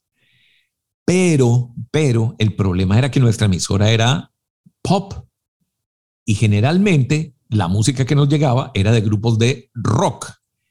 Y vos sabes que esos grupos habitualmente lo que querían era heavy metal y rock muy pesado y no iba con la programación de la emisora. Entonces, eh, aunque, aunque no sé cómo suena esto, pero nosotros realmente hacíamos un esfuerzo grande para poner un grupo local de rock como Carbure, que, tenía una canción que se llamaba El Faltón, y sonaba muy distinto al resto de la emisora, ¿entendés?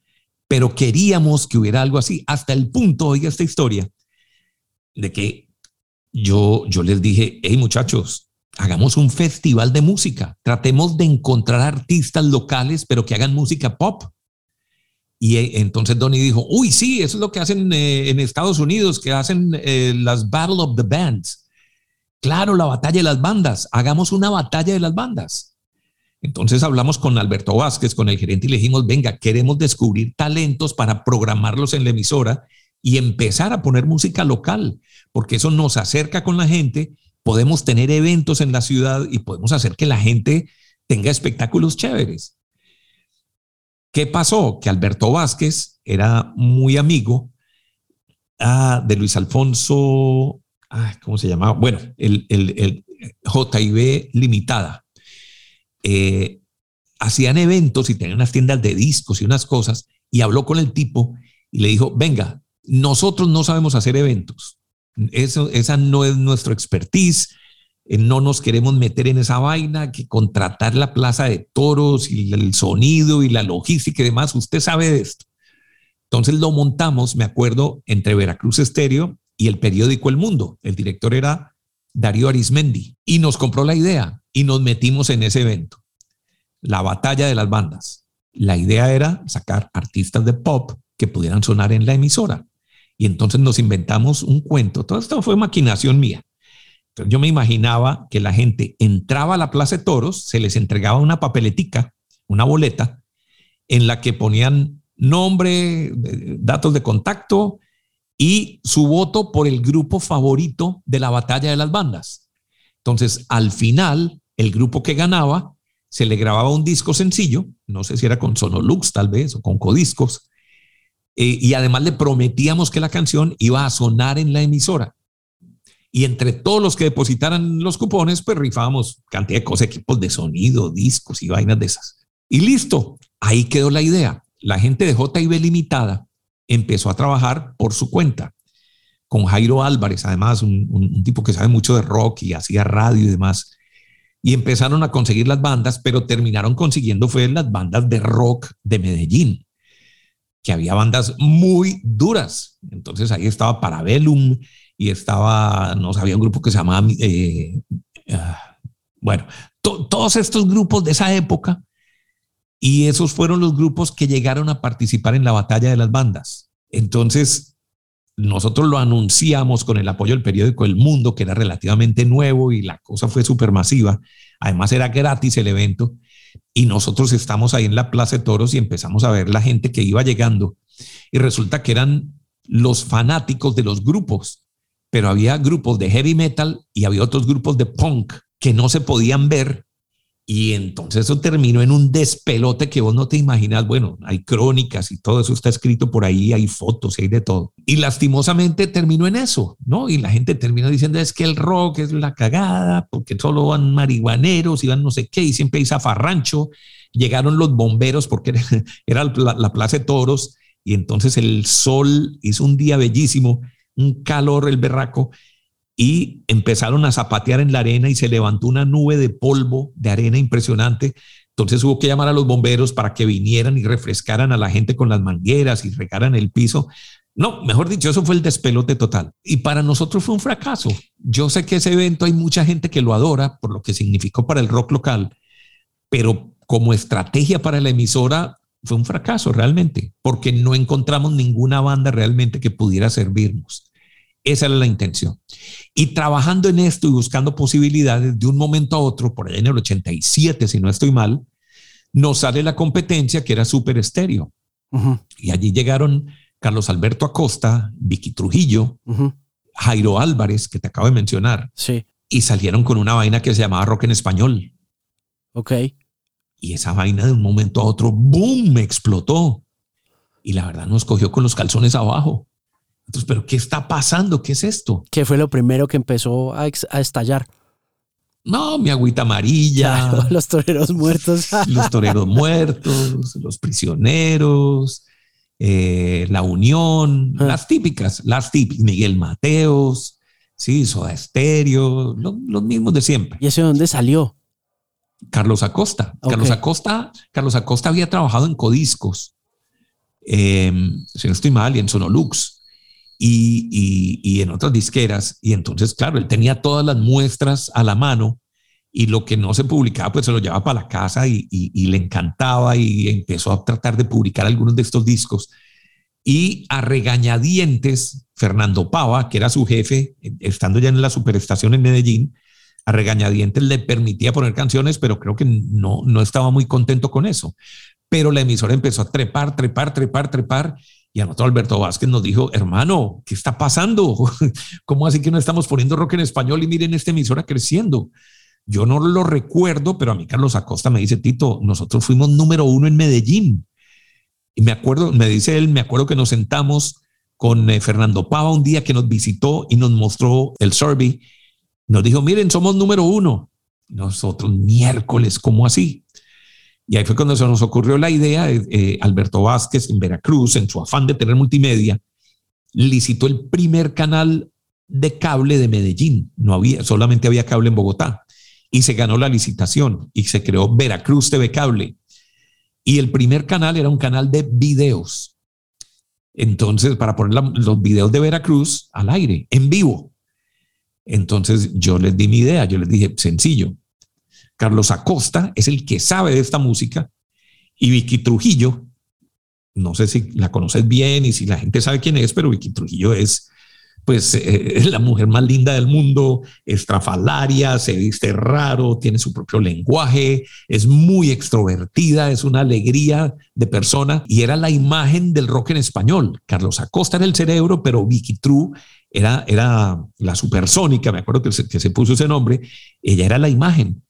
Entonces nos traemos a Carlos Acosta que maneje el canal de videos que yo estoy seguro de que no nos va a decir que no, pues imagínese, el primer canal de videos de Colombia y Vicky True pues nos la traemos para que sea la estrella de Veracruz. Y efectivamente hicimos eso y ahí empezamos a poner rock en español.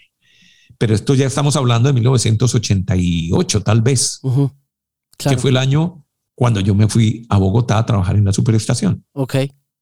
Tito, ¿cómo funcionaba la relación con las disqueras cuando empezaron ustedes a popularizar este formato? Porque usted me decía, bueno, las disqueras estaban eh, promoviendo otro tipo de cosas. Ustedes ya estaban muy ahead of the curve por la forma como Donny pues estaba constantemente explorando música. Luego de eso llegan a Veracruz, compran los servicios de música y demás. Pero cuando se empieza a pegar el anglo en realidad, las disqueras se voltean para ese lado también? ¿O cómo, cómo funciona como esa transformación ahí del negocio ya de los discos como tal y cómo transforma a la radio a su vez, ¿no? Porque pues una cosa, porque pasa mucho con, con un proceso de innovación en cualquier instancia, pero particularmente en nuestro oficio, que cuando llega un disc jockey a proponer un artista y empieza a moverlo conscientemente con una rotación intensa, sin importar, digamos, en un principio el horario o la regularidad diaria, digamos, por ejemplo, en el caso mío con, con, la X y con el programa de X360, pues yo hacía de lunes a jueves una franja de 8 a 10 de la noche, pero en esa franja yo decía, ok, voy a apostar curiosamente también por una tendencia británica que venía jalando durísimo y que venía de MySpace, todo el tema de Arctic Monkeys, Block Party en Nueva York, The Strokes y todas esas cosas que digamos que habían funcionado, pero no tenían como esta visibilidad y arranca uno a, poner y a poner y a poner hasta que finalmente las disqueras como, se como que dicen, uy, aquí hay una oportunidad, prensemos esto, ¿cómo, cómo funcionaba? ¿Cómo funcionó en ese caso de ustedes cuando ustedes lideran esos procesos de desarrollo de artistas como tal? Pues mira, es que, es que la teníamos relativamente fácil porque, porque importábamos los discos. Entonces no dependíamos absolutamente para nada de las disqueras. Al contrario, ellas venían a ver nosotros qué estábamos poniendo para ver si lo lanzaban. Y era una época muy importante en Medellín para Colombia, porque Sonolux, por ejemplo, Codiscos, si no estoy mal primero y después Sonolux, o al revés, no estoy seguro, tenían, por ejemplo, WEA, que era Warner, Electra y Asylum. ¿Sí? Pero además de eso estaba Discos Fuentes, que tenía Casablanca, que además de toda la música del disco, por ejemplo, tenía Kiss y, otros grupos. Es decir, los grandes sellos, con excepción de Philips, como se llamaba en esa época, que después fue Mercury, después Polydor y después fue Universal. Eso estaba en Bogotá. Sony, bueno, CBS, sí, publicaba algo desde Bogotá, pero no eran tan fuertes en esta música. En cambio, los sellos duros, particularmente Warner, eso estaba en Medellín. Entonces, los teníamos en la mano. Nosotros íbamos a, a, Sonolux, yo me acuerdo, y nos recibían como estrellas. ¿Entendés? Íbamos a Codiscos y también, y nos miraban, venga, ¿y qué están moviendo? ¿Qué? En, en, Discos Fuentes ni hablar, pendientes de qué lanzábamos nosotros. Hey, la nueva Donna Summer. Sí, ya, a ver, ¿cómo se llama? Mostrarla. Y nosotros de todas maneras, pues íbamos a eh, las relaciones cordiales con ellos y a ver qué novedades y qué venía por ahí. Y de pronto les llegaban algunas muestras que por algún motivo nosotros no teníamos. Y, pero, pero realmente yo creo que la relación era más de las disqueras hacia nosotros que nosotros con las disqueras, porque no dependíamos absolutamente para nada de ellas. Como la música la traíamos y no había internet y no había cómo sacarlas de ningún otro lado pues no había nada que hacer. Claro. Entonces, yo me acuerdo que acuñábamos el, el, el, como el término de que las disqueras vienen y nos echan las muestras por debajo de la puerta, porque casi ni hablábamos con los promotores, muy poco, una relación ahí cordial con ellos y mamar gallo y chistes y, y, chismosear, pero realmente más que traernos muestras y, y, hacer el push por una muestra, éramos nosotros los que les decíamos, venga hermano, ya va haciendo hora de que saquen este disco, mm. ¿entendés? Claro. Era un tiempo muy distinto. Pero hubo cosas dentro de ese proceso que terminaron influyendo puntualmente así masivamente en el gusto de la gente. Hubo como discos que ustedes dijeron, bueno, vamos a coger tal artista que trajo Donny tal cosa que escuchó usted en Nueva York y vamos a poner esta vaina hasta más no poder porque esto pues es un hit en los Estados Unidos, pero teniendo en cuenta todo lo que ya hablamos, ¿no? La barrera idiomática, la idiosincrasia y demás, que dijeran, vamos a pegar esta vaina. Hubo cosas, dos o tres cosas que usted recuerde que diga, nosotros hicimos este éxito a través de la radio. ¿Qué hacíamos? Ah, no, no, no te sabría decir. entre otras porque yo nunca he programado una emisora. Yo no soy bueno programando, yo no tengo olfato para los éxitos. El que tiene el olfato es Donny Miranda y él era el que escogía las canciones, era el filtro principal.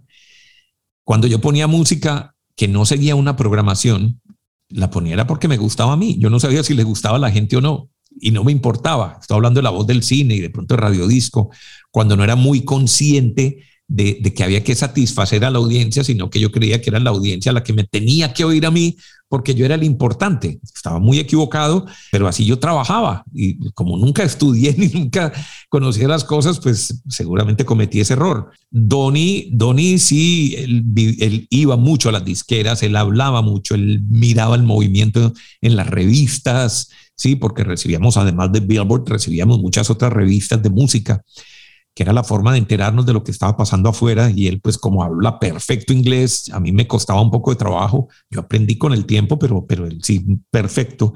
Donny vivía pegado del radio, él escuchaba la BBC de Londres todo el tiempo, escuchaba la música, los conteos, el BBC Stop Party, etcétera.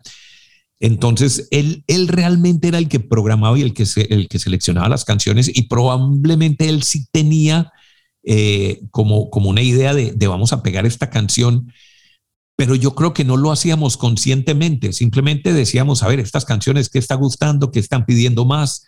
En esa época éramos muy juiciosos, supremamente juiciosos, y todas las canciones que pedían las anotábamos en cada turno, una por una, y veíamos 500 canciones al día, 400 llamadas al día, y todo lo tabulábamos y lo mirábamos para ver para dónde iba. ¿Sí? Entonces, de alguna manera teníamos el pulso, aunque uno sabe que son los mismos eh, oyentes que llaman, pero, pero con tantas llamadas, pues había cierta, había ciertos indicios. Entonces, no, de pronto que me acuerde así, y, esto es más anecdótico, de pronto algunas canciones, pero más como estilo novelties, canciones chistosas. Yo me acuerdo que un día oímos una canción que llegó a Inglaterra que se llamaba Nelly the Elephant Nelly la Elefanta, que es una canción, es como una canción de niños, muy chistosa. Y dijimos, vamos a pegar esta vaina. Y efectivamente se pegó. O sea, eso no fue éxito en ninguna parte. En Inglaterra seguro entró al top 40 por haber puesto 30, no tengo ni idea. Pero en Medellín se pegó en su momento. Pero no, no porque lo hubiéramos buscado como tal. Bueno, las demás no. Esta sí, esta dijimos, vamos a darle palo. Y seguramente había algunas canciones por ahí, pero, pero pero, pero no, fue, no fue, por ejemplo, lo que hizo Todelar Estéreo en esa época, que se convirtió en la X. Eh, te lo comentaba hoy por el chat con Ginny de Falco, eh, porque estaba Rock Me Amadeus y, y, alguien de la emisora o fuera de la emisora oyó esa canción, Ginny, y dijo, uy, esta canción es muy buena. Y la empezaron a poner y eso se fue volviendo un éxito. Y después hicieron una cosa memorable, buenísima, que nos parecía una mañezada, pero es porque no lo habíamos inventado nosotros, y era traducir las canciones, como, como hoy en día, como hay videos con subtítulos, pues ellos lo hacían con un locutor, con un bozarrón. Entonces tradujeron la letra de Ginny y esa canción reventó, porque además pues es un tema de acoso sexual y no sé qué, es una historia ahí toda trágica. Y lo mismo pasó con I Wanna Know What Love Is. Quiero saber qué es el amor. claro. el locutor. Yo me acuerdo. eso fue una vaina, hermano, impresionante. Ese, fenómeno, ese, fenómeno se regó por toda Colombia, eso de traducir las canciones al aire, ¿no? Eso, yo me acuerdo mucho que eso lo hacía Ondas del Nevado después, cuando yo ya estaba, yo tenía 7, 8 años, 9 años. Juan Carlos Bolívar de Todelar era el que, de, de radio musical era el que las traducía y después de Todelar Estéreo fue tan exitoso que ahí fue donde nosotros dijimos, entre otras cosas, oiga, necesitamos una página en el colombiano para, para publicar la letra. Claro, entonces poníamos la letra en inglés y después la traducción al español. Y eso en esa época era muy informal, ¿no? Porque es que hoy en día usted ya no puede usar ni la ah, letra de una canción sin pagar. No, no, no, pues que tú eres la, hermano, nosotros transmitimos en vivo el Live Aid. ¿Usted cree que nosotros le pedimos permiso a alguien? era la época, era la época de las parabólicas en Medellín. Había 10 personas en Medellín que tenían parabólica, unas antenotas de 11 metros o 15 metros hechas con angeo. Eso parecía, eso parecía un observatorio astronómico. y las tenían en el jardín de la casa, ¿entendés? Porque, porque eran casas en el, en el poblado, por ejemplo, esas casafincas grandotas de esa época. Y tenían su tremenda antena ahí. Y yo me acuerdo de un tipo Héctor Posada que, fabrica, que empezó a fabricar esas antenas y nos fuimos a la casa de él y transmitimos desde el cuarto, de la cama matrimonial de su mansión, porque era una casa bellísima. Y el tipo nos, nos puso el Live Aid y nosotros robamos la señal y la transmitimos como si nada. Y nos íbamos a los premios Grammy, y, y, esto Fernando Pava también lo hizo. Nos íbamos a los Grammy, nos daban una credencial de, de periodistas, pero nosotros aquí de la parabólica bajábamos el sonido y transmitíamos los, premios Grammy sin pagar los derechos. O sea, esto fue cambiando con el tiempo. Y al final, estando en Caracol, pues sí pagábamos los derechos. Pero, pero antes todo era pirata, todo era robado y, y uno no pensaba en eso, uno no había oído hablar de derechos de autor ni, de nada, uno, ahí está la señal, bajémosla y la transmitimos. Tito, em, ¿cómo los afectó a ustedes el, narcotráfico en Medellín? Pase radio, ¿los afectó de alguna manera? Usted me mencionaba pues el tema del grupo radial colombiano de Cali, del que yo también he hablado mucho con Carlos Arturo Tobón y de, de la manera como como eh, los Rodríguez Orejuela, pues querían tener sus propias emisoras y, todo. En, esa época de, Medellín, ¿a ustedes cómo los afectó? Mm, no sé, no sé, no, no te sabría decir. A, ver, yo no creo que nos haya afectado directamente. Mm, por mi parte, yo nunca recibí ningún tipo de nada, ni de presiones, ni de ni de saludos, ni de alguien que quisiera ser mi amigo o algo por el estilo. Recuerdo una anécdota de un vendedor, pero, pero no era porque fuera de la radio, sino porque era amigo seguramente algún traqueto por ahí.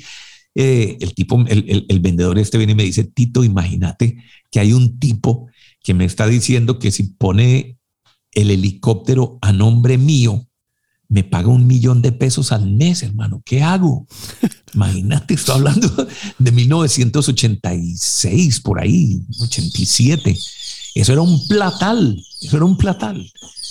Y al final el tipo no firmó, pero dijo, no, hermano, o sea, eso es testaferrato y termina uno metido en la grande. Pero no, no, uno veía, uno sí veía en los bares, uno veía eh, en las discotecas, que en esa época llamaban discotecas, eh, veía ese ambiente feo, maluco, tal vez, tal vez eh, lo, lo, hablaría desde el punto de vista personal. Sí, claro, no. La verdad, y yo creo, y yo creo que la, y yo creo que la pregunta tiene mucho más que ver es con eh, cómo afectó el ejercicio de la radio más allá de que hubiera habido dinero o porque mi pregunta es más no, nada de eso. sino mi pregunta es más a nivel profesional y emocional como qué pasó en la radio en esos momentos en que se puso tan pesada, tan grave la cosa en Colombia en todas las instancias, cómo manejaban, no sé, lo que pasaba en términos de orden público, lo que sucedía con las bombas, cómo, cómo comunicaban eso ustedes desde su lenguaje, desde, desde lo que ustedes como gente joven estaban viviendo. ¿Cómo, mi pregunta es más, ¿cómo vivieron ustedes eso? Mira, es que, es que a mí prácticamente no me tocó el tema de las bombas y eso. Te voy a contar una anécdota. Usted se fue. Exacto, por eso. a ver, eh, yo ya siendo papá, mi hija tenía cinco años, cinco o seis años, ya estaba en kinder. Em, y yo me acuerdo que hacía, está hablando del 88, tranquilamente. Eh, yo hacía el programa que empezaba a las 6 de la mañana iba hasta las 9 de la mañana en esa época. Despiértese con Veracruz, que era nuestro zoológico de la mañana.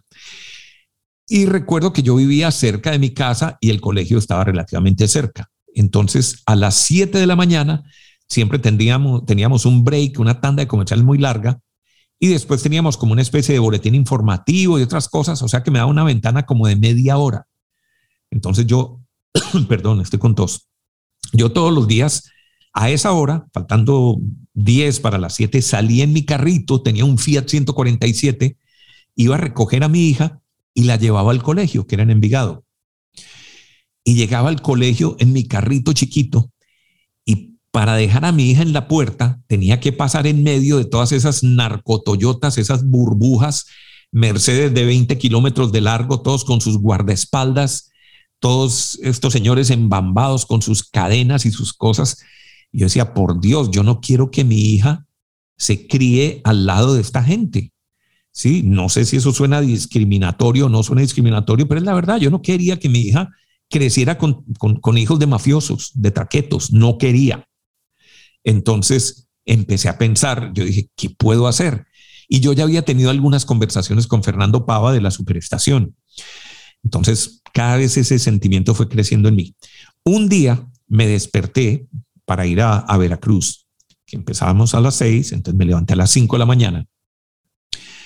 Y cuando estaba listo para salir para la emisora, ¡boom! Explotó una vaina que yo no había oído nunca en mi vida. Los vidrios del apartamento temblaron, mi esposa se levantó asustada. Yo, pero ¿qué fue esta vaina? O sea, yo nunca había sentido nada eh, similar. Entonces, bueno, voy para la emisora y voy a ver si alcanzo a encontrar qué, qué pasó. Y efectivamente, pasando ahí por el Club Campestre de Medellín al frente, ahí estaba el edificio Mónaco. Yo vivía cerca de Envigado, entonces tenía que ir hacia el poblado y pasé al frente de eso. Y vi todavía una nube de humo y vi bomberos y policías llegando y me metí en mi carrito a ver qué era lo que había pasado. Y me dicen, no, es que una bomba en el edificio de Pablo Escobar fue la primera bomba que hubo en Medellín. Eso fue en 1988. Y ahí fue cuando yo dije, no, hermano, olvídese, olvídese, esto no es lo que yo quiero para mí. Y hablé con Fernando, ya teníamos algunas conversaciones y él me dijo, Tito, véngase para acá, véngase para acá, maneje la emisora usted. Y de una, de una le paré la caña y ese año, en, eso fue en octubre de ese año, me fui para Bogotá. Y ahí me trasladé para trabajar en la superestación. Entonces, de alguna manera, sí, el, el narcotráfico fue culpable en gran medida de que yo me hubiera ido para Bogotá a seguir desarrollando mi carrera de radio. Por eso hablo del tema personal. Mm. Entre otras cosas, porque el otro motivo principal era que lo que uno hace en Medellín se queda en Medellín. Lo que uno hace en Pereira se queda en Pereira y lo que hace en Cartagena se queda en Cartagena. Lo que usted hace en Bogotá trasciende para todo el país. Y yo oía que la superestación 88.9 estaba haciendo lo mismo que hacíamos nosotros. Estaban copiando nuestra forma de programar en nuestras rotaciones. De hecho, Andrés Nieto empezó a hacer disc jockey en Veracruz Estéreo en Medellín y trabajó con nosotros un año, año y medio. Y se fue a Bogotá a hacer lo mismo que estaba haciendo con nosotros en Veracruz. De hecho, yo llegué a 88 y la disposición de la cabina de la superestación era exactamente igual a la de Veracruz. Nosotros, a diferencia de todas las demás emisoras, teníamos la consola en el medio, una tornamesa al lado izquierdo y una tornamesa al lado derecho. Y así estaba estructurada la cabina de la superestación. Entonces yo dije, bueno, pues si se nos van a robar el crédito, me voy para Bogotá y, y, por lo menos sigo yo con mi crédito y no, y no ver que otros se lo, se lo llevan. Claro. Y eso me ayudó mucho para mi carrera, indudablemente. ¿Qué le dijo Donny? No, la tristeza total, total. Pero igual Donny quedó dirigiendo. Veracruz. Fue, creo que fue más exitoso todavía desde mi salida eh, en Veracruz fue súper exitoso. Y el Despiértese con Veracruz fue un programa, pero impresionante. Pero, en ah. pero Despiértese fue idea de Donny o ustedes dos lo hicieron? No, cuando yo llegué de Nueva York en el 86, traje la idea de un morning show. Sí. Pero no tenía la idea muy clara. Entonces realmente lo que teníamos era como una especie de revista en la que hacíamos algunas notas curiosas, poníamos música, algunas noticias de música y demás. Sí pero todo lo hacía Carlos Alberto Ríos y nosotros las notas de nosotros las dejábamos grabadas para que sonara como en vivo, ¿no? Falsos directos. ¿Qué, cosas, ¿Qué cosas no tenía claras del morning?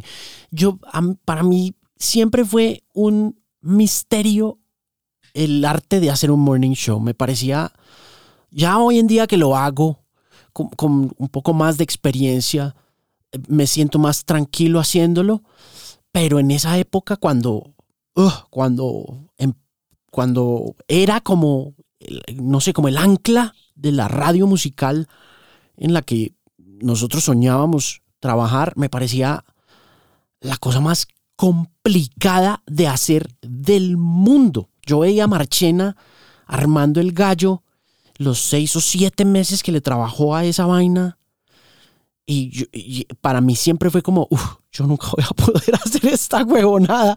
Esto es demasiado difícil. ¿Qué cosas no tenía claras cuando usted tuvo como esa idea de, vamos a montar Morning Show, que finalmente terminó siendo también muy revolucionario? Hombre, yo cuando, cuando me fui a Nueva York, que conté ahora, en el 85, Yo oía de todo y ocasionalmente oía el programa de la mañana, pero no tenía la idea tan clara. Sabía que había un programa de la mañana y había algo de información y música y demás, pero no le había parado tantas bolas. Y cuando llegué a Medellín dije, vamos a hacer un programa de la mañana que ya es muy exitoso. Pero realmente era un programa muy, muy tradicional, era una revista, ¿entendés? Era una revista musical.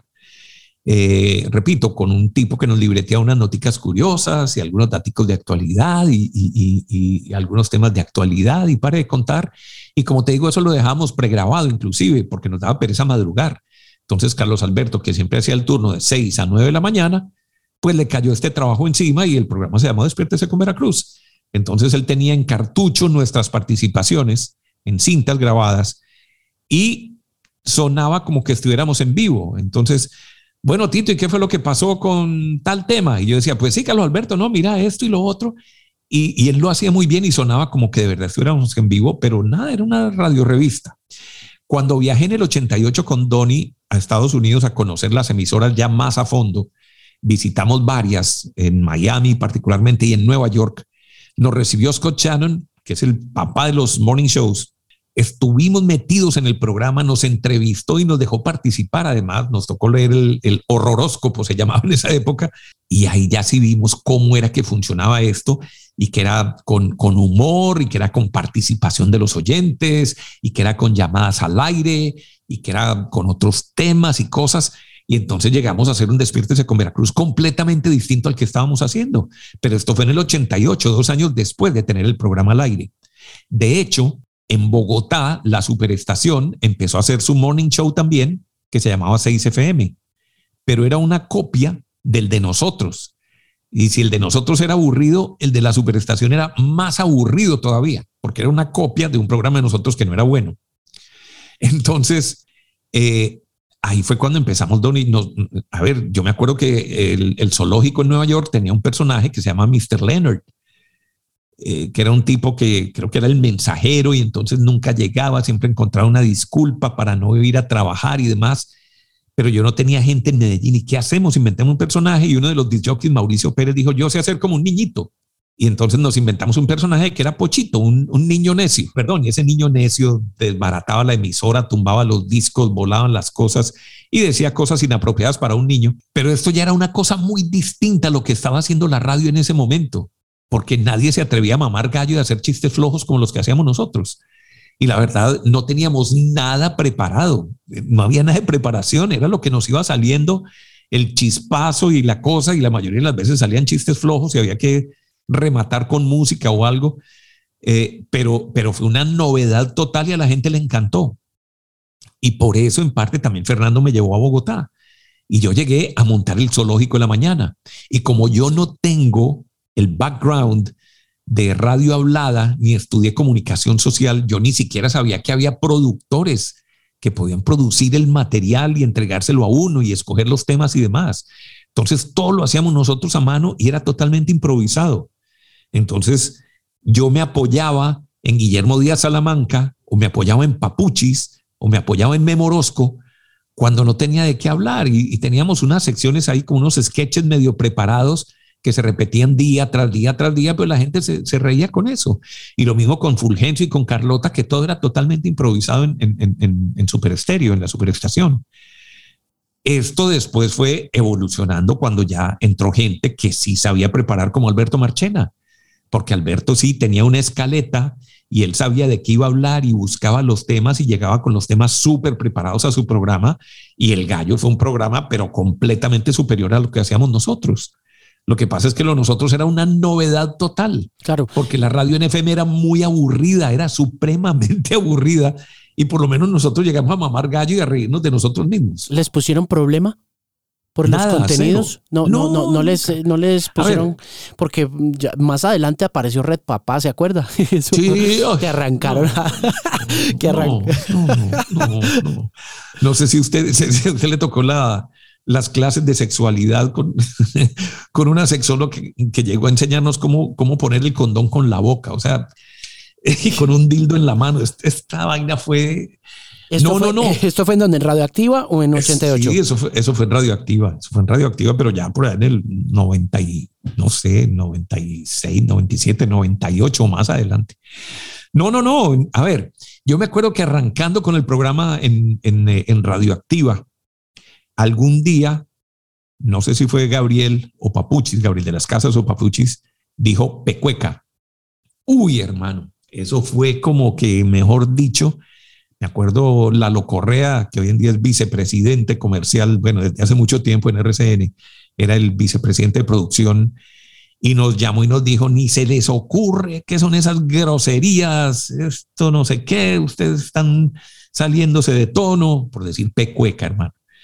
Algo, algún otro día, alguno también eructó, se le salió un eructo. No, el escándalo total. O sea, pero, pero, cuando eso arranca y nadie pone freno, entonces vos empezás a pasar de, decir pecueca a decir de pronto otra palabra y todos lo celebran y nadie se queja, entonces vas con la otra y con la otra y con la otra y cuando menos te das cuenta estás, te fuiste al otro extremo.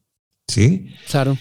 Que finalmente también es lo que se le empezó a criticar ya por, a la radio musical más adelante a partir de esos programas que tenían alto contenido hablado. Pues que la misma naturalidad con que ustedes fueron abordando esa manera de conversar, pues como dice usted, terminó eh, ya como que vulgarizando mucho eh, el, ¿no? Te, pongo un ejemplo, te pongo un ejemplo. A ver, eh, en el 86 se fueron Papuchis, Gabriel y Memorosco para 88. Y Radioactiva se pegó la caída del siglo, porque dependíamos demasiado de nuestro morning show.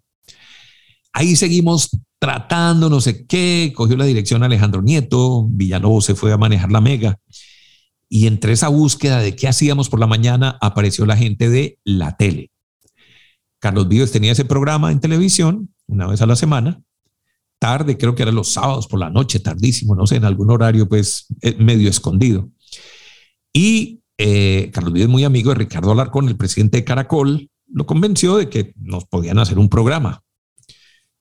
Y bueno, llegaron pues Martín y Santiago Moure y Rafa y, todo el combo a hacer su programa en la emisora.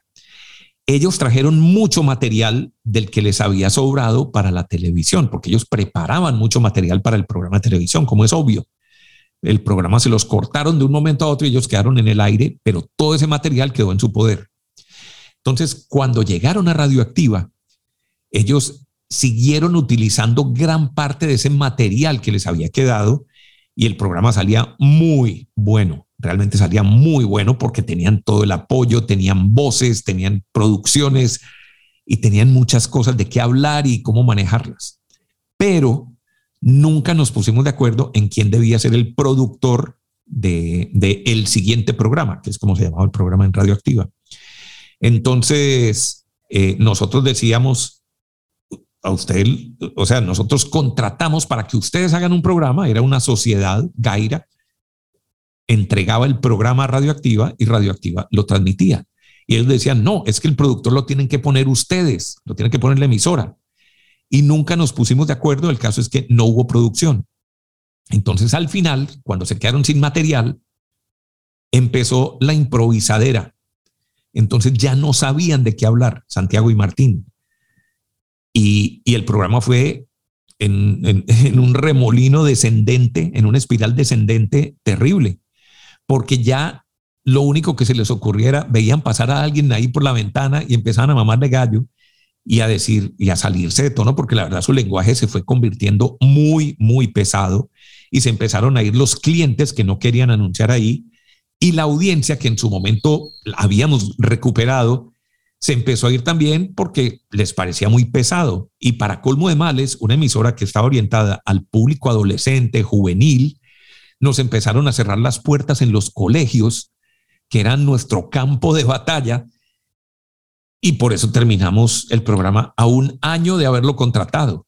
¿sí? Mucha gente se acuerda de la tele en radioactiva, pero realmente mira todo lo que pasó por culpa de no preparar el programa, pero además por el tema de, del lenguaje y de la grosería y de, y, de la vulgaridad, pues por calificarlo de alguna manera, yo en mi casa me reía y, después ellos sacaron el, programa de televisión en caricaturas y se burlaban de mí. O sea, yo era uno de sus, de sus eh, blancos favoritos y yo en mi casa me moría de risa. Yo me sentaba con mis hijas y mi esposa a ver con qué van a salir hoy y nos moríamos de la risa pero sí sabíamos que a la gente no le gustaba, las directivas tampoco les gustaba, a los clientes, a la audiencia, entonces tenaz. Esto, esto fue en la transformación también, eh, eh, la tele sucede antecitos de que se cambia el Mueve tu Mundo al Planeta Rock.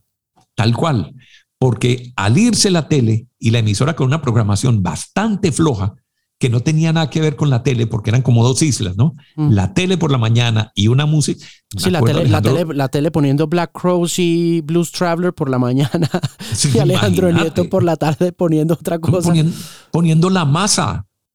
Si yo creyera en la locura, y, si esta vaina, hermano, güey, pucha, la masa. No, ya de pronto ponía madrigal, como un madrigal. ¿Y por qué? No, no, no, porque, porque él tenía el concepto del crossover que había que poner de todo. No, no, eso, fue un fracaso y ahí murió radioactiva, murió bien muerta.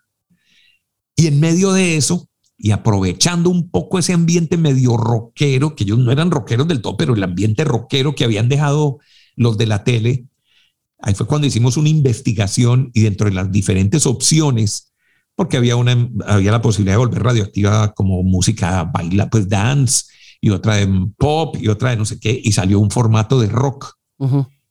Y dijimos, hermano, vámonos con el rock, olvidémonos de la vieja radioactiva, eso ya se murió, eso es muy difícil revivirlo, y hagamos el ensayo. Y, y pudimos hacerlo porque porque teníamos oxígeno, teníamos corazón estéreo, teníamos tropicana, teníamos la vallenata, teníamos caracol estéreo, W radio, creo que ya era.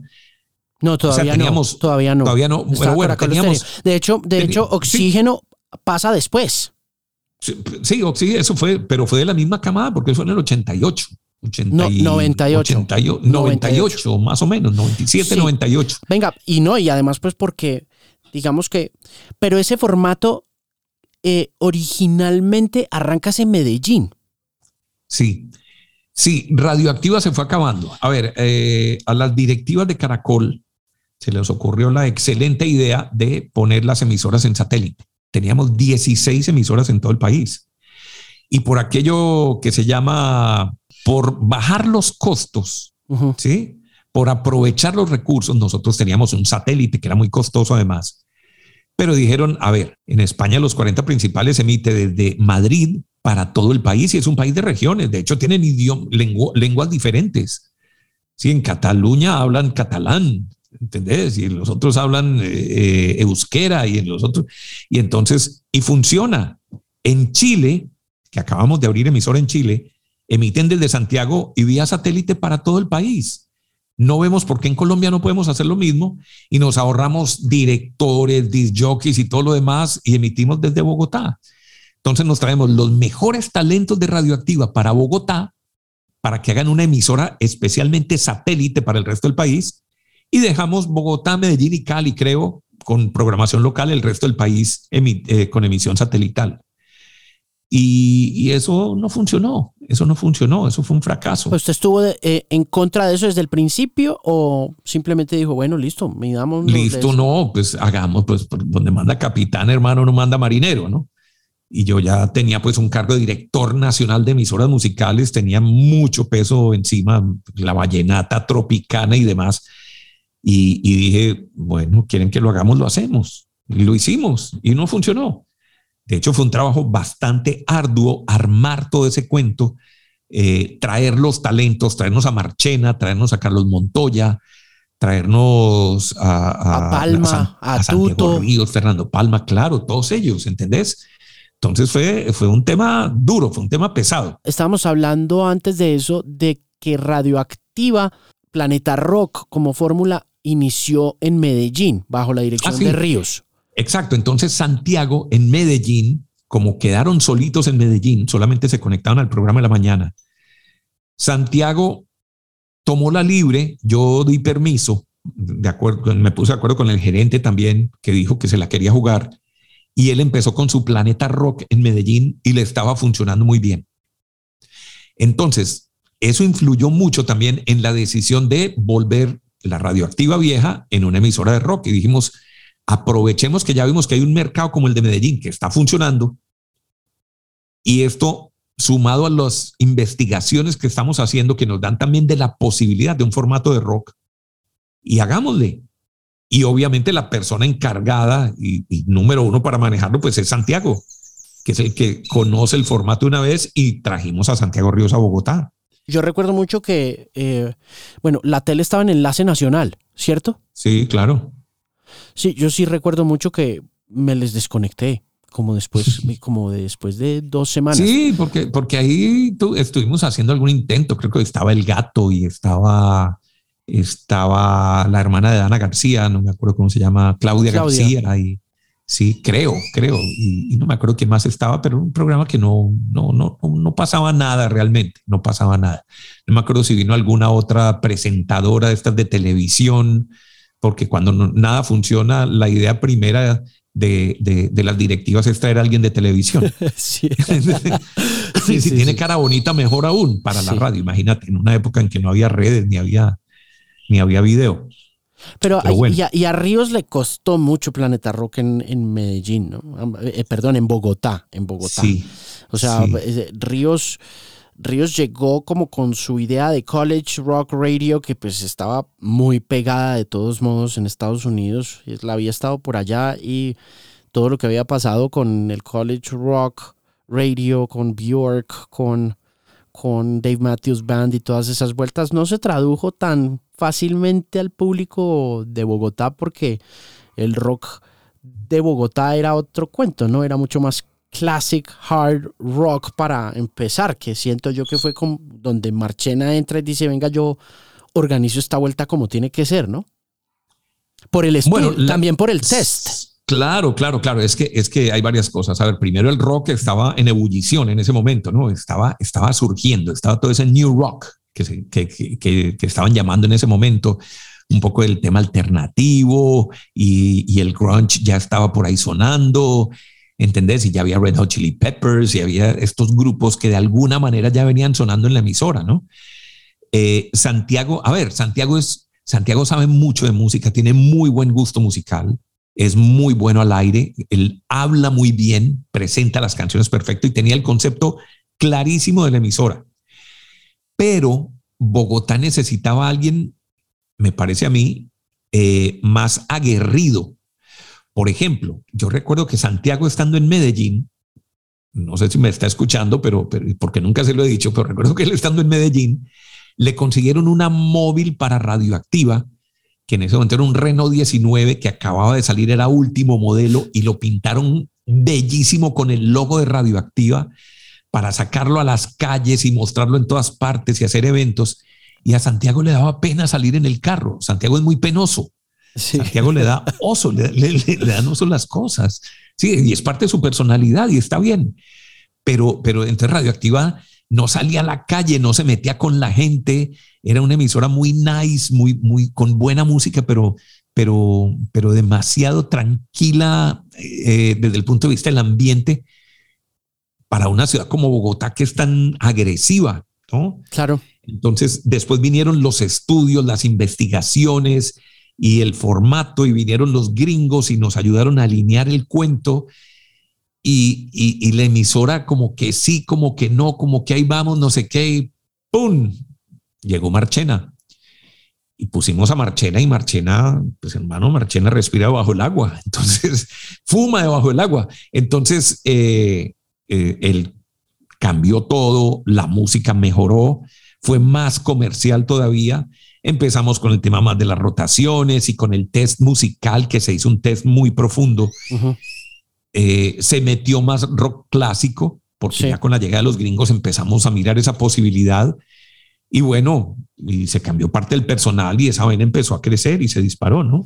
Tito, ahora que habla de estudios y de tests, ¿qué tanto de lo que termina volviéndose este ejercicio profesional de radio apasionante y muy conducido por estadísticas y mercadeo, le ha hecho daño a nuestro oficio como lo llevamos a cabo hoy en día, entendiendo que inicialmente y desde esa perspectiva suya muy nerda y especialista, porque finalmente es que muy poca gente yo creo que se dedicó a tecnificar, como le decía al principio de la conversación, el oficio de poner estas canciones y de asegurarse de que fueran las canciones que le gustaran a la gente, pero entendiendo también que usted comenzó este ejercicio muy libremente y buscando en eh, la pasión de oír discos y de ponerlos eh, a, esos, a esos públicos. ¿Qué tanto daño, sobre todo hoy en día en el que, como le hablaba por WhatsApp, eh, ya mucho tiempo después, era imposible explorar. O sea, el, el test había permitido garantizar un público porque se hacía a conciencia y con todas esas herramientas que los gringos les habían dado, pero ya llegó un momento en que desarrollar un emergente, un, un artista local o incluso un artista independiente que estuviera por fuera del radar de esos estudios terminaba siendo prácticamente imposible, pues porque los esquemas que ya funcionaban decían, no, es que así tiene que funcionar, ¿no? Es decir, es curioso como el péndulo jala, eh, termina, comienza en una esquina y termina en la otra, ¿no? ¿Qué tanto daño le ha hecho eso? A la radio. No, no, no, no estoy tan seguro de lo que estás diciendo. A ver, primero que todo, eh, claro, cuando yo estaba en la voz del cine, eh, eh, era muy fácil, no había emisoras de FM ni siquiera, imagínate. Claro. Y la única competencia era radio musical. Entonces uno podía hacer lo que le daba la gana. Nadie paraba bolas en la emisora ni nos miraban, nos dejaban hacer lo que quisiéramos porque tenían otros intereses. Entonces éramos muy, muy libres. Y después llegamos a Radio Disco, un poquito más reprimidos, pero igual seguíamos haciendo lo que queríamos y llegamos a Veracruz y empezamos a tecnificar la cosa. Pero la verdad es que fueron apareciendo muchas más emisoras, creció la competencia, ¿sí? se hizo más agresiva y más en Bogotá. Vos tenés que enfrentar una emisora como 88.9, que era número uno, hermano, con ese zoológico en la mañana. Hermano, había que hacer cosas realmente drásticas. Y ya tenías a la Mega por otro lado y estaba la X por otro lado y todo el mundo ahí compitiendo y peleando. Entonces ya te toca, te toca ponerte las pilas, ¿sí? Y toca tener metodologías y toca tener mucho cuidado con lo que se habla y con la música que se presenta y todo lo demás. Hay un tipo, o había, él falleció hace poco, Roger Wimmer, que es un, era un consultor de radio que tiene una página por ahí inclusive, se llama rogerwimmer.com. Él dejó, perdón, todas sus memorias allí. Y, y, él siempre tenía un dicho que me encanta. Entonces, eh, para hacer radio solo se requieren tres cosas, dice. Conozca los gustos de su audiencia, uno. Dos, entréguele a la gente lo que le gusta. Y tres, promueva profusamente lo que está haciendo. Conozca qué quieren, entregue lo que quieren y haga ruido con eso. Y yo creo que tenía toda la razón, porque uno tiene que saber qué quiere la gente. Es decir, una cosa es yo hacer radio disparando al aire a ver qué pasa, como lo hicimos en las primeras emisoras, y resulta que le pegamos al perrito, pero igual le pudimos haber pegado un gallinazo, hermano, un chulo y cayó y pues, una cosa feísima. Sí, que me tocó tan bueno. No, no voy a hablar de, de, otras cosas. Pero, pero, pero así funcionan muchas emisoras y empiezan a hacer disparos al aire, sí, a ver a qué le pegan y, y, en eso botan pólvora en gallinazos, en pocas palabras. Entonces ya uno no se puede dar esos lujos. No se puede, y menos hoy en día con plataformas, con Spotify, con eh, TikToks y con todo lo demás. Toca ser muy racional en lo que uno hace. Entonces, eh, llegan estas investigaciones de los gringos en las que efectivamente se hacían unas encuestas, así como se hacen encuestas políticas y como hacen encuestas cuando van a lanzar un producto, una gaseosa o van a lanzar un carro o van a abrir un banco o lo que sea, siempre se hacen estudios antes. Cuando van a lanzar un cohete, hermano, no es que llegue alguien y arma un cohete y veamos a ver para dónde pega. Tienen que hacer investigación y la radio no puede ser la excepción. Entonces, estas metodologías lo que permitían saber era qué huecos había, qué posibilidades de formatos había que no estuvieran cubriendo las otras emisoras o las estuvieran cubriendo mal. Y segundo, conocer exactamente cuál era la música que le gustaba a la gran mayoría. En eso consistía básicamente ese tipo de investigaciones. Y después, para complementar, tests musicales. Es decir, tenemos 500 canciones en programación, vamos a testearlas, ponemos a que la gente las oiga y las califique. Gente que pertenece a ese target, sí, que son, no sé, hombres tanto por ciento, mujeres tanto por ciento, de tal edad a tal edad y tales estratos eh, económicos, de tales niveles socioeconómicos. Y las canciones que salgan mejor calificadas, pues esas son las que vamos a programar y con eso vamos a tener complacida a la gente que nos escucha. Eso es básicamente el tema de la investigación, no, no le busque más. Y yo creo que en eso, pues, suena demasiado obvio, demasiado lógico, solo que es costoso.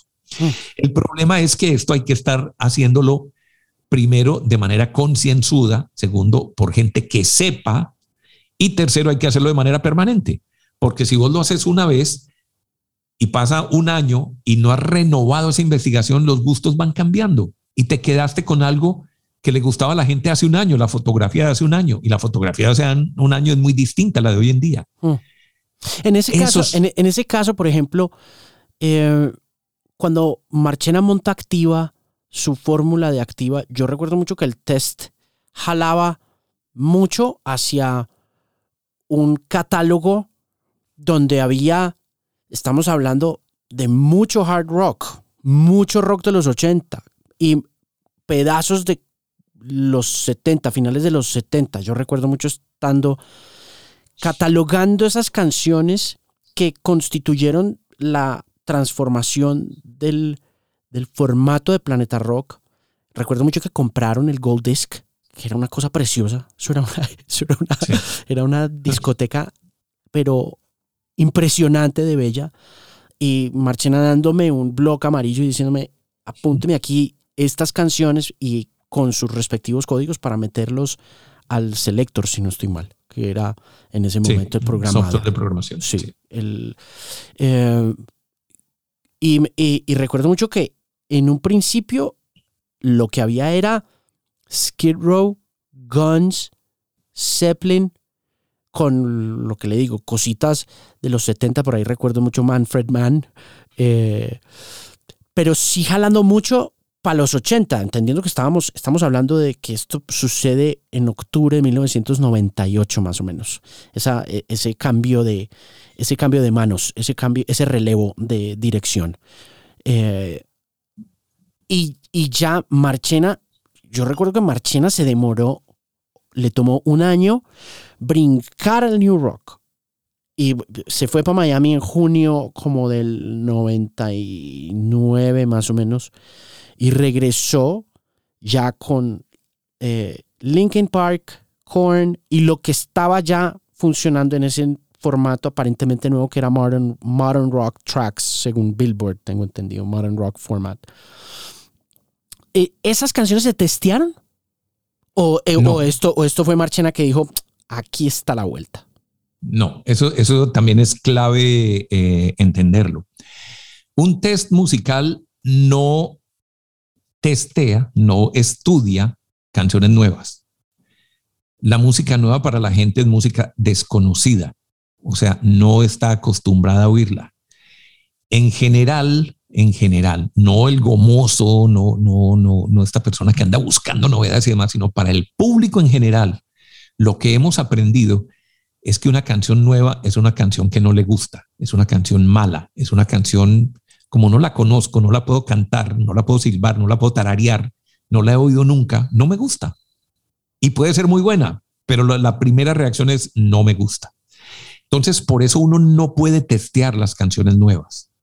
Uno solo, de acuerdo con las metodologías y lo que hemos estudiado durante mucho tiempo, las recomendaciones es que para testear una canción, para empezar a testearla, tiene que haber sonado por lo menos 100 veces al aire antes de, hacer el estudio. ¿Qué quiere decir? Que la gente ya la tiene que haber oído, por lo menos conocerla.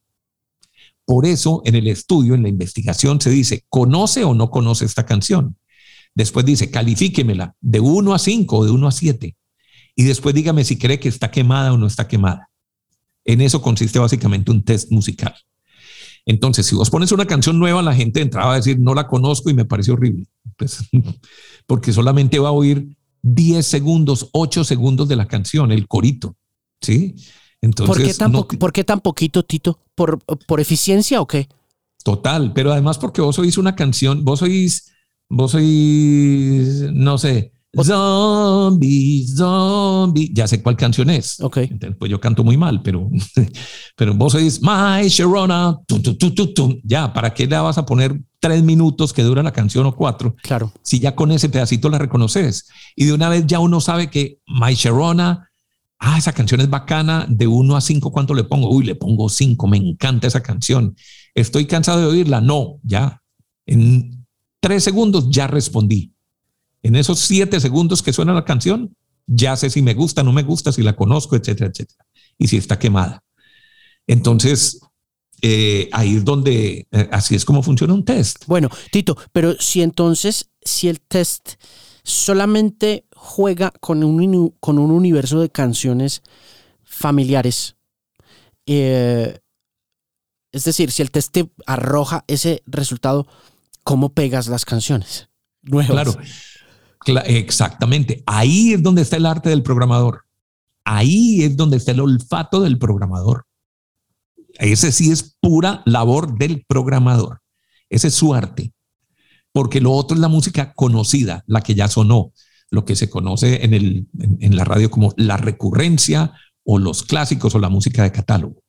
Porque vos no podés testear la música nueva. Ahora, eh, hay muchas formas de saber y hoy en día sí que más. O sea, Vos tenés los listados de Spotify, tenés los listados de YouTube, tenés los listados de Shazam, más los listados de Billboard de, toda la vida, más está Monitor Latino, más está, o sea, hay una cantidad de formas de uno saber qué está pasando en el mundo y qué está pasando en el país y qué está pasando incluso en la ciudad.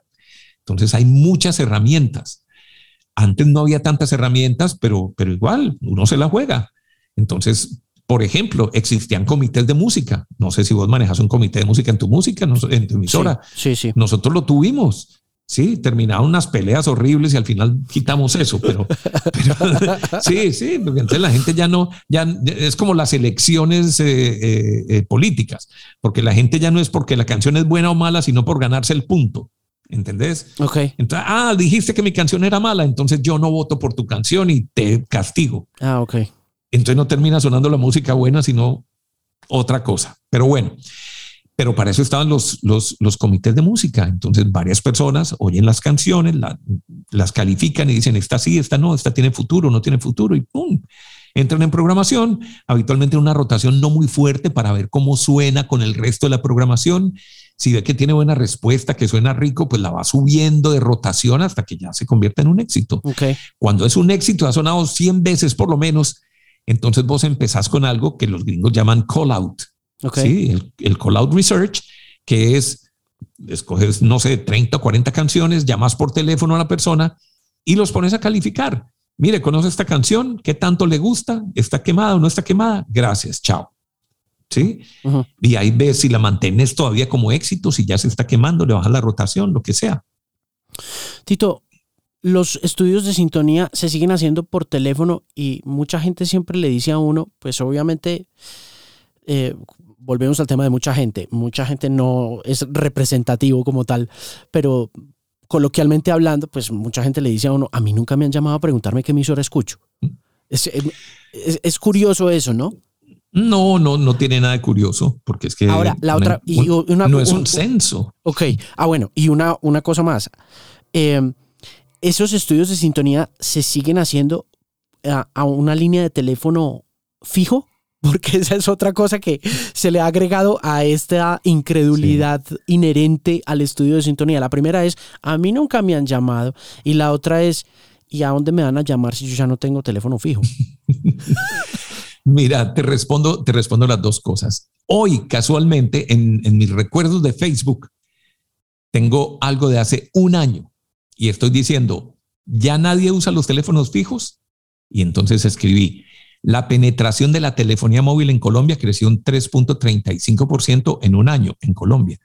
Pero eso no significa que la telefonía fija haya desaparecido. De hecho, su crecimiento hace un año es menos, su decrecimiento es menor al 1%. O sea, vos compras un servicio de Internet y te dan una línea telefónica. Puede que no la uses para hacer llamadas, pero si te llaman, vos contestás. Probablemente, ¿no? Ahora, en este momento, el balance entre líneas fijas y, y líneas celulares es como de un 60-40, 60%, a líneas fijas y 40% a líneas celulares, porque se están haciendo encuestas por teléfono celular. Y cada vez esto va creciendo. Ahora, es que el tema de las encuestas, que nunca me han llamado, es así de sencillo. Esto no es un censo. No están llamando a los 9 millones de habitantes de Bogotá a preguntarle qué emisora quiere. Están seleccionando una muestra. Y esa muestra tiene que cumplir con varios requisitos. Primero, tiene que tener los mismos porcentajes de la población en general.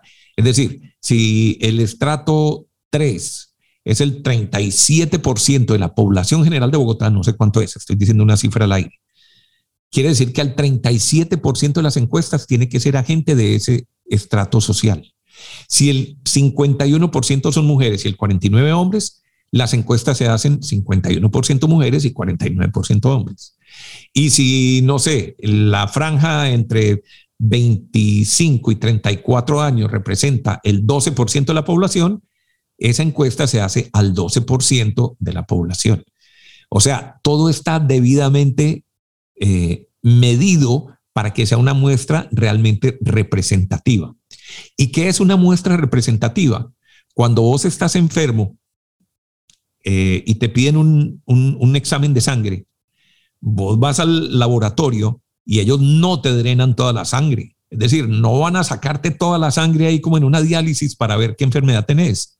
Te sacan una muestrica con una jeringa y lo que sale en eso es suficiente para saber todo, hasta tu ADN lo sacan de ahí, ¿cierto? Y saben si tenés, eh, bueno, cualquier tipo de enfermedades. Lo mismo pasa con, una encuesta, una encuesta política, una encuesta de radio, una encuesta de televisión o una encuesta para el lanzamiento de cualquier producto, porque es que los que trabajan en radio creen que es que las encuestas solo se hacen en radio o solo se hacen políticas. Pero un banco hace encuestas permanentemente, ¿entendés? Cuando vos vas a comprar un carro, ese carro se han hecho unas investigaciones impresionantes antes de que lo lancen.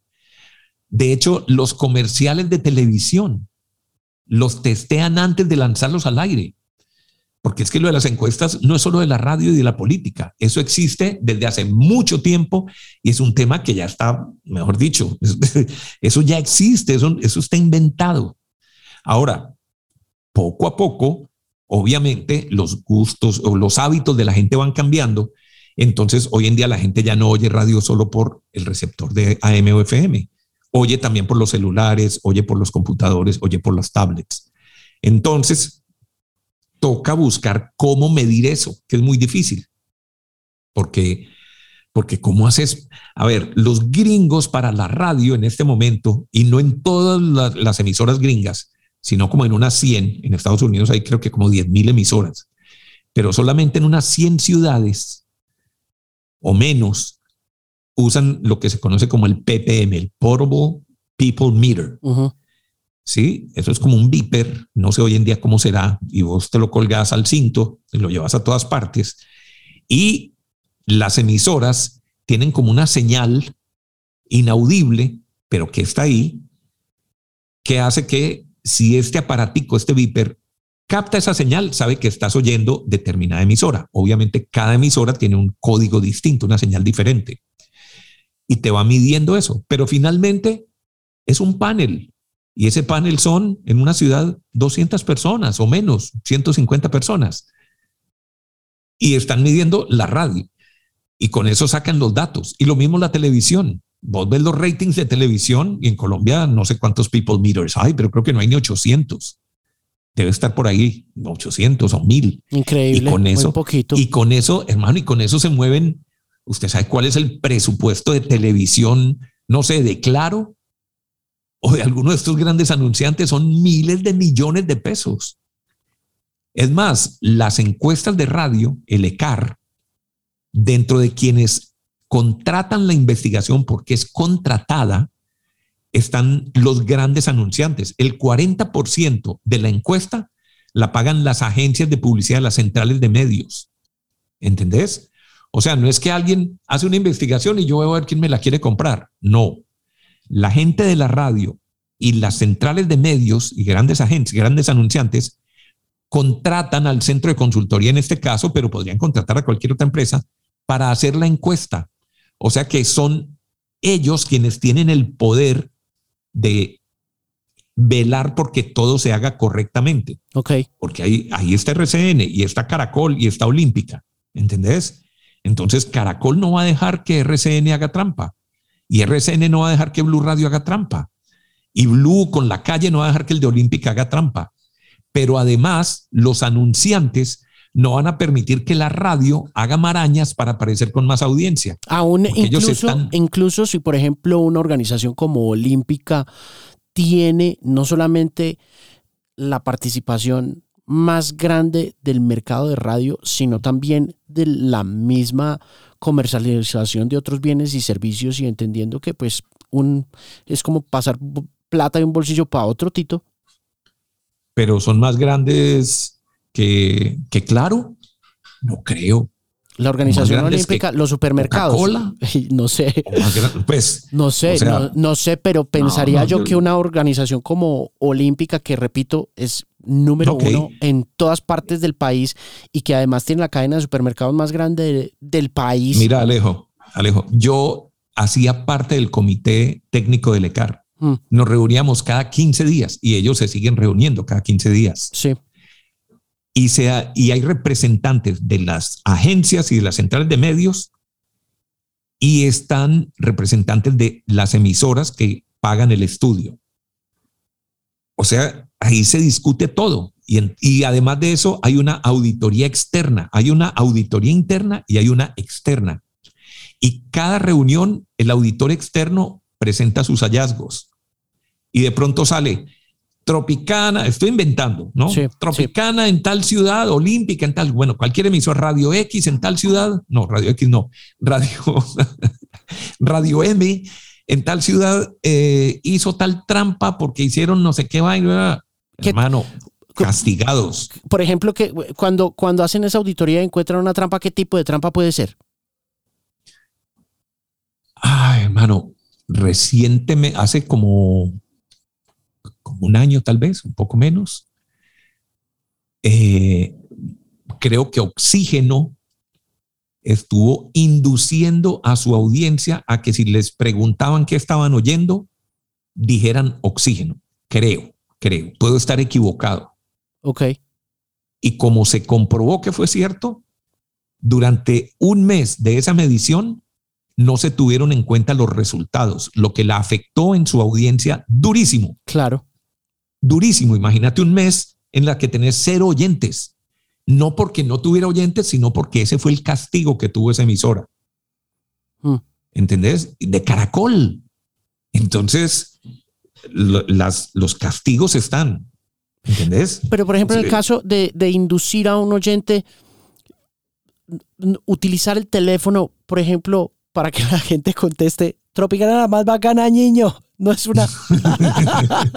no, no, es, una inducción. Eso está ahí. Lo que usted no puede decir es: si a usted lo llaman ah, en una encuesta y le preguntan qué emisora está ah, oyendo, diga la X. Entiendo, entiendo, Usted no lo puede hacer. Ah, ok, ok. Ahora, la X no está en el ECAR. Sí, no, no, no, no, no, no lo eh, patrocinan el ECAR. Hmm.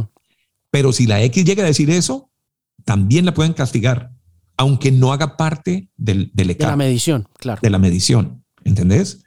Pero si lo hace olímpica, y siempre hay discusiones, y se traen las grabaciones, y se ponen y todo el mundo delibera en esos comités, porque esos comités son duros, son fuertes. Y hay que defenderse y hay que atacar y hay que mirar y al final se toman decisiones. ¿Entendés? Porque principalmente los anunciantes quieren que todo sea lo más claro posible porque están manejando miles de millones de pesos. Ellos son los responsables de la plata de sus clientes y quieren asegurarse de que el dinero que están invirtiendo sea en los sitios que realmente lo merecen y no en los que están haciendo trampa. Es que esa es la ventaja del ECAR, esa es la gran ventaja del ECAR en este momento. Yo sé que la gente no le cree o hay gente que no le cree, pero eso es así funciona. Y en este momento sé que están haciendo pruebas con diferentes metodologías. Por ejemplo, hay una prueba, hay, una metodología brasileña que están investigando, han investigado alguna de Bélgica, también la están mirando, algunas europeas han mirado la posibilidad de traer los people meters de, de Estados Unidos, porque siempre están buscando formas diferentes. Pero finalmente, saber exactamente cuánta gente escucha la radio es imposible. Es que Comscore, ¿sí? Que es como el... Como, el ECAR de la Internet. Como el ECAR de la Internet, hace encuestas también. Los resultados son de, de, encuesta. O no le dicen, no, es que la ventaja de Internet es que usted puede saber exactamente cuántos gente visitó la página. Sí. Eso es bullshit. Bullshit. Eso Entonces, es bullshit. Comscore hace encuestas. Entonces, que no me vengan con ese cuento que es que la radio es anticuada porque hace encuestas todavía. Ahora, los que generalmente hablan mal de las encuestas es porque les va mal en las encuestas. Sí, eso me decía Antonio Casale una vez. Ah, uno bueno. habla bien de las encuestas cuando las encuestas Cuando hablan bien. bien. de uno. Claro. Pero cuando a uno le va mal, pues entonces uno habla mal de la encuesta. RCN se salió que porque las encuestas estaban mal hechas. Se salió hace un par de años. Ahora está otra vez en el ECAR. ¿Por qué? Porque a ellos les iba mal, porque las emisoras estaban mal. Tito, de pero un volvi- momento a otro les empezó a ir bien. Pero y empezaron a salir bien. ¿Entendés? Y Radio 1 la hemos visto número uno en varias ciudades. claro. Y la FM en Medellín es número cuatro. Y, y- y la Mega pega también en varios sitios. Y no podían anunciarlos ni salir a vender publicidad con el ECAR porque no estaban metidos en la medición. Y tenían emisoras número uno en varias ciudades del país. Pero, Hasta que dijeron, pero le pongo un ejemplo. Con respecto al inicio de la conversación y la voz del cine. Ustedes no tenían ni idea que la voz del cine era básicamente una frecuencia que el dueño tenía con el propósito de mover su negocio de cine. En el caso, por ejemplo, de una organización como, Olímpica o como RCN, que tienen portafolios de negocios grandes, no sería bastante eh, lógico decir, pues que están haciendo lo mismo que hacían los dueños de la voz del cine cuando ustedes empezaron y es, pues sí, pongan música y todo lo que sea, pero pues lo nuestro es otro negocio.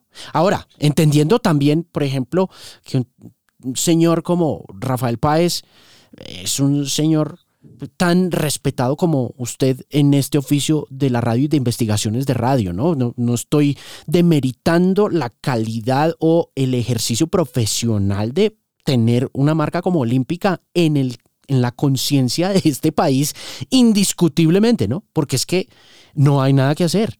Olímpica se metió y no hay nada que hacer. Pero, pero con respecto a ese tema de mediciones y por lo tanto de comercialización, entendiendo también que un independiente, y usted ha estado en el independiente viendo cómo Veracruz Estéreo tiene que guerrear esa participación de los presupuestos publicitarios de las grandes marcas, pues si usted tiene las emisoras, usted mete su pauta ahí y deja a la X y a Veracruz de últimas, a menos que sean un fenómeno, ¿no? mira, eh, lo que pasa es que yo no estoy seguro, por ejemplo, de que eh, supertiendas o como sea la organización olímpica, aparte de sus emisoras, esté pagando, o sea, la- las emisoras sí están pagando como radio, pero entre los anunciantes no creo que esté olímpica y no creo que esté Postobón, por ejemplo. No, hay unas centrales de medios, pero no están los clientes como tal, no están los anunciantes como tal. Ahí no está claro, para seguir poniendo el mismo ejemplo, que es el primero o el único que se me viene, que se me viene a la cabeza. ¿Entendés? Entonces, ahí es muy difícil de, de que haya un, de que haya un error. Pero además, como te digo, a las mediciones, a las, perdón, a las reuniones, a estos comités, habitualmente quienes asisten son los de radio. Siempre viene uno o dos por ahí de las, de las centrales a mirar cómo va, asegurarse del tema. El, el, eh, el auditor externo está siempre presente de que se cumpla con, con el tema, pero pare de contar. O sea, ahí no hay presión de ningún tipo, eh, porque mire, esto es de 2006, eh, de 2016, hace cinco años, cinco o seis años. ¿Quiénes estaban ahí? Mediacom Massive, Starcom Worldwide, Mindshare, OMD, OMD de Colombia, UM, Media Eagle, Media Edge, compañía, Central Promotora de Medios, Carat, Initiative Media, Low, Corporación Publicitaria de Colombia, Hoyos y Asociados, Javas Media, CPM Óptima, Century Media, Grupo One. Son agencias y centrales de medios. Ahí hay todo tipo de clientes. Pero yo nunca he visto a nadie, voy a poner el ejemplo de Mindshare, que venga a la reunión y diga, a ver muchachos, no, necesito que me pongan ahí a Olímpica porque ahí tengo yo mi pauta y entonces que salga de primera. Olvídese, eso no se da. Porque además hay otra cosa que es muy importante. La forma como se está haciendo es tan transparente que en este momento quienes compran la medición o quienes pagan por la medición del ECAR, que son los que la patrocinan, los que contratan al centro de consultoría para que haga la medición, tienen la posibilidad de entrar dos veces al día para ir mirando cómo van las encuestas. Yo puedo ver hoy en la mañana cuántas encuestas hicieron, cuántas, eh, cuáles emisoras salieron con más llamadas y cuáles con menos. ¿Me explico? y después por la noche puedo entrar y veo cómo ha crecido el reporte. Y mañana y pasado mañana yo puedo entrar cuando quiera. Por eso, estas empresas de radio van haciendo un, como un muestreo parcial y pueden ir previendo hacia dónde va la encuesta, cómo va yendo. Pero por eso también pueden darse cuenta si, porque ahí mismo brinca, hermano, qué raro que hoy Radio M apareció con 75 llamadas si en toda la semana había tenido cuatro, cinco, tres, dos, cuatro, cinco, siete. Brinca, eso se nota inmediatamente.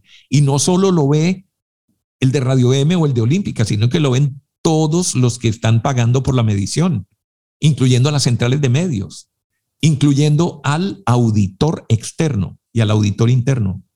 Esto no se puede hacer trampa, Marín, no se puede. Tito, volviendo a Running Down That Hill de Kate Bush, Para ir cerrando.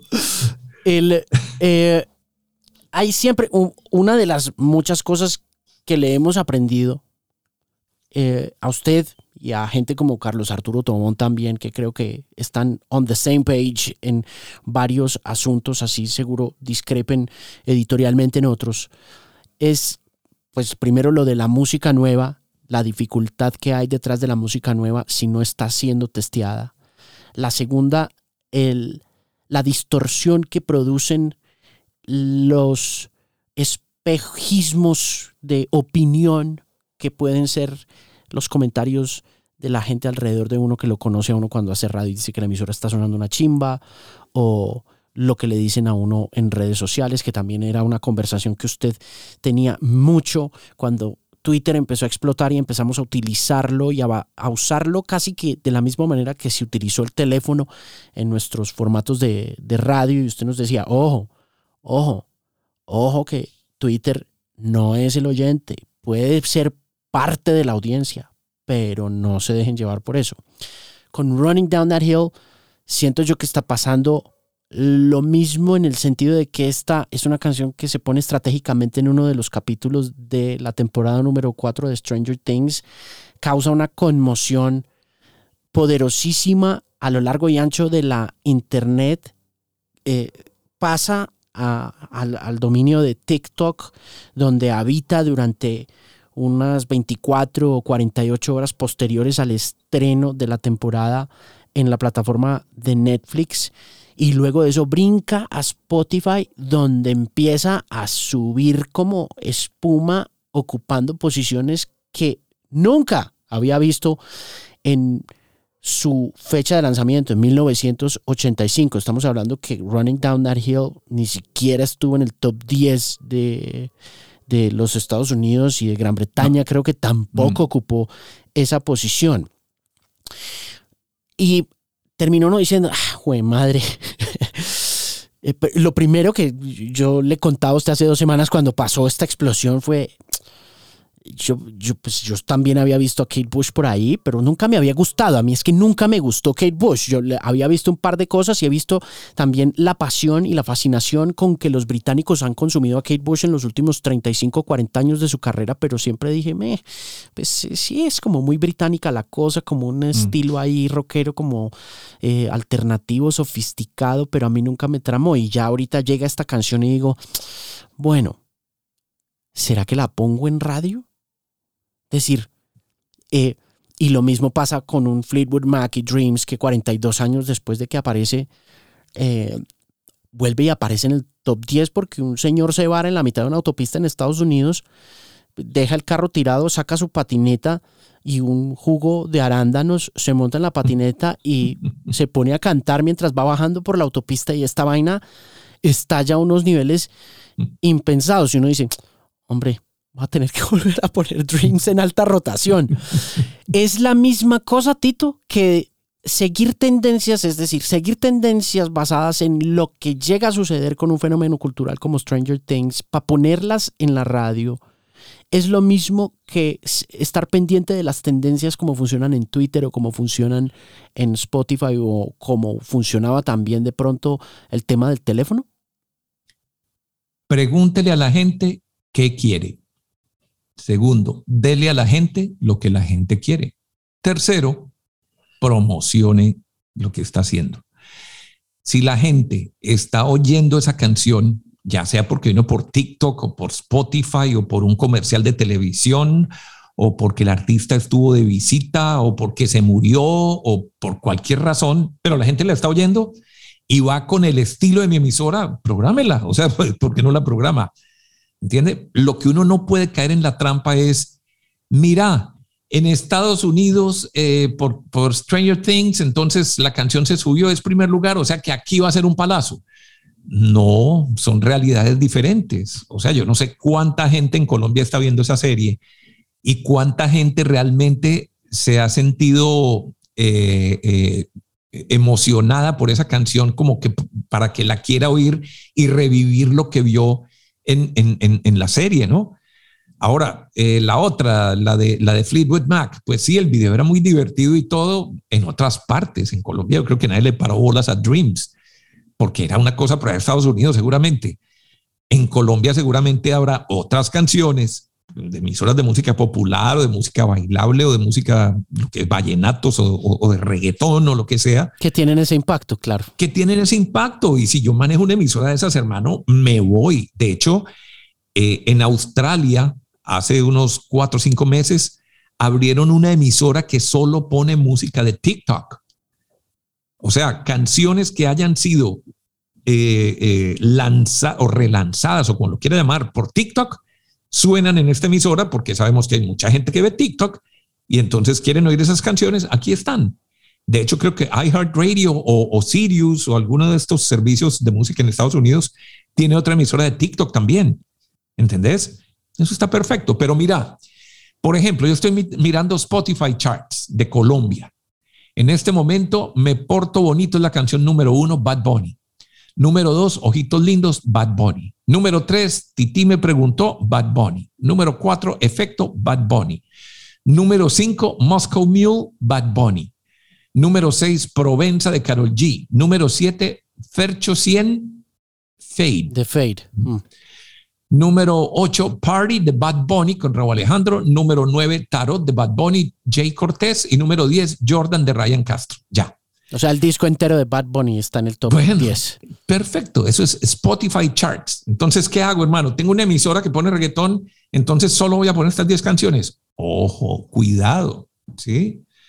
Eh, esto te marca una tendencia, te está mostrando que el disco nuevo de Bad Bunny, pues, está gustando, parece, pero ya, o sea, tampoco, tampoco es que porque allá está, entonces yo tengo que ponerme a poner todas las canciones de Bad Bunny.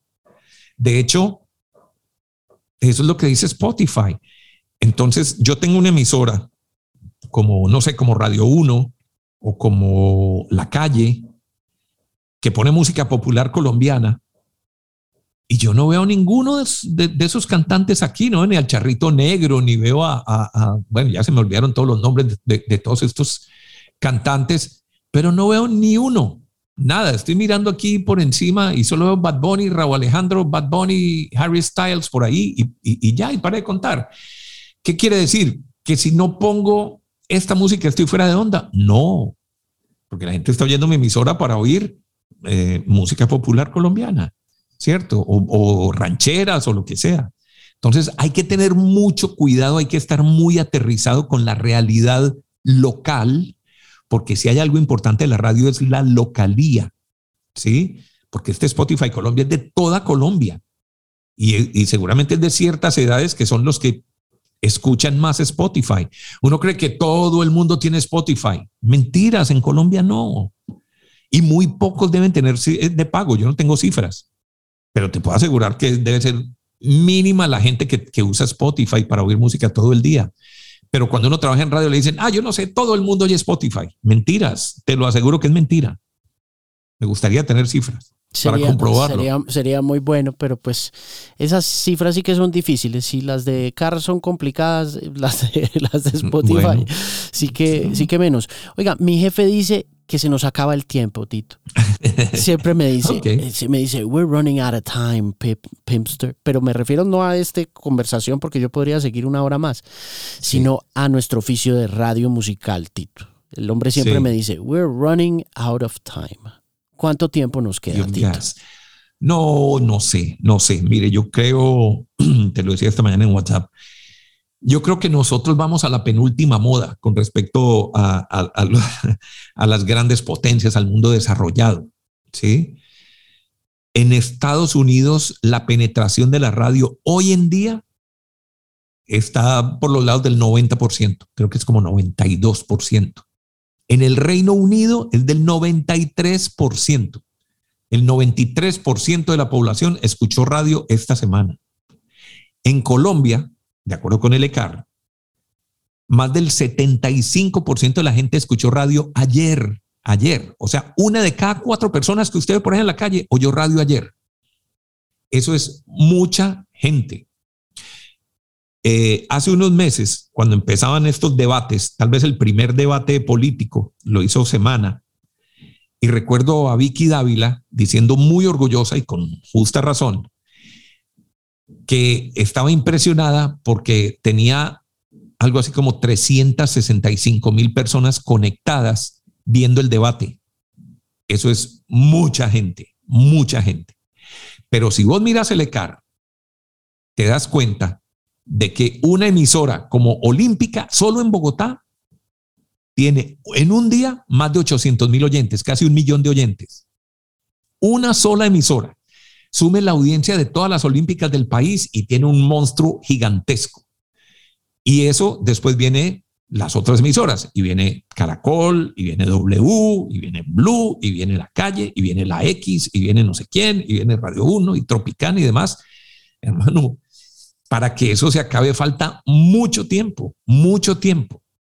Lo que pasa es que la radio no ha sabido vender sus ventajas, ni sus cifras, ni sus números, ni su importancia, y, se ha dejado apabullar por las cifras digitales que son súper infladas, y no me da pena decirlo, y se lo eh, repito donde quiera son súper infladas. Sí, no, pues es que mire todo lo que ha pasado con Facebook y con origen, yo no sé si usted se acuerda que hace como 10 años eh, había un, un, una tendencia andando en agencias y demás. Ahorita esa tendencia la tiene TikTok, las agencias todas están hablando de TikTok, hay que estar en TikTok, hay que hacer TikToks, hay que hacer esto, hay que hacer lo otro en TikTok. Hace 10 años había un un recurso así eh, retórico que era pivot to video. Oh, we have to pivot mm. to video. We have to mm. we have to pivot to video. ¿Por ¿Por qué? Because Facebook is growing huge on on video, so we have to pivot to video. Esto traduce para quien no, no, entienda es hay que virar hacia el video. Hay que hacer todo lo que hay que hacer, hay que hacer en video.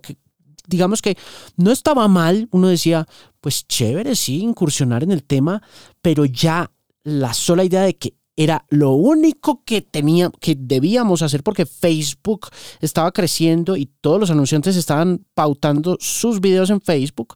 Cuando salió Facebook a decir, oiga, la embarramos, en realidad la cantidad de video que ve la gente eh, eh, con relación a las métricas que están recibiendo no es de 30 segundos, sino de 2 segundos y medio. Que eso fue, ¿usted se, acuerda de eso? que, total. Que, uno dice, oh shit, Esto, esto, no, esto sí es mucho humo en serio. Marín, y me acuerdo, y no se me olvida, Rita Ora, el famoso ejemplo de Rita Ora. No, no, no me acuerdo cuándo fue, 2016 tal vez, 2015 que dijo en, Twitter, dijo, eh, si este mensaje, si este trino es retuiteado por lo menos 100 mil veces, lanzo mi nuevo sencillo mañana. Tenía casi 4 millones de seguidores en Twitter. ¿Sabe cuánta gente retuiteó? ¿Cuánta? Dos mil personas, menos de dos mil. De cuatro millones. ¿Entiende? Eso es, eso es un espejismo. Yo, mire, yo tengo una cuenta en Instagram. ¿Sabe cuántas publicaciones he hecho? ¿Cuántas? Cero. Y tengo 1667 seguidores. Impresionante. o sea, porque, y yo puedo salir a decir, tengo 1600 seguidores. Yo sé que eso no es nada, pero, pero son 1600 seguidores y no he publicado absolutamente nada. Esto es una estafa. Nos venden aire digital. ¿Entiende? La radio vende cifras, vende audiencias masivas, súper masivas, todos los días del año, todos. O sea, Olímpica la oyeron hoy 800 y pico de mil oyentes, mañana la oyen otros 800 y pico de mil y pasado mañana otros 800 y pico de mil. ¿Entiende? Todos los días la radio hace eso. Lo que para las redes es algo eh, extraordinario, es ocasional, es de pronto. La radio lo hace todos los días, pero no ha sabido venderlo. Se ha dejado apabullar por lo digital. Sí, se ha dejado, se, ha creído el cuento de la irrelevancia también. Total. Entonces, ¿se va a acabar la radio? No creo. Ahora, hay que adaptarse a los tiempos. Hay que entender qué quieren los oyentes para darles a los oyentes y promocionar. Ese Roger Wimmer, me encanta esa, esa frase del Es una muy bella frase, además es, mm. eh, es, eh, dentro de todo lo sencillo que parece, es bien complicada de implementar. ¿no? Total, porque Es, es, todo como la, la, la, filosofía KISS de los gringos, ¿no? Keep it simple, stupid. ¿no? sí, tal cual. Just keep it simple. Pero, pero manténgase relevante delante del público al que está atendiendo, ¿no? Así tiene que ser. Entienda qué quiere la gente. Entonces, claro, apoyes en las redes, apoyes en las plataformas, úselas, para su beneficio, para su beneficio. No para que el jockey salga diciendo hay cualquier estupidez, sino que lo que hable ahí le traiga audiencia a su emisora. Claro.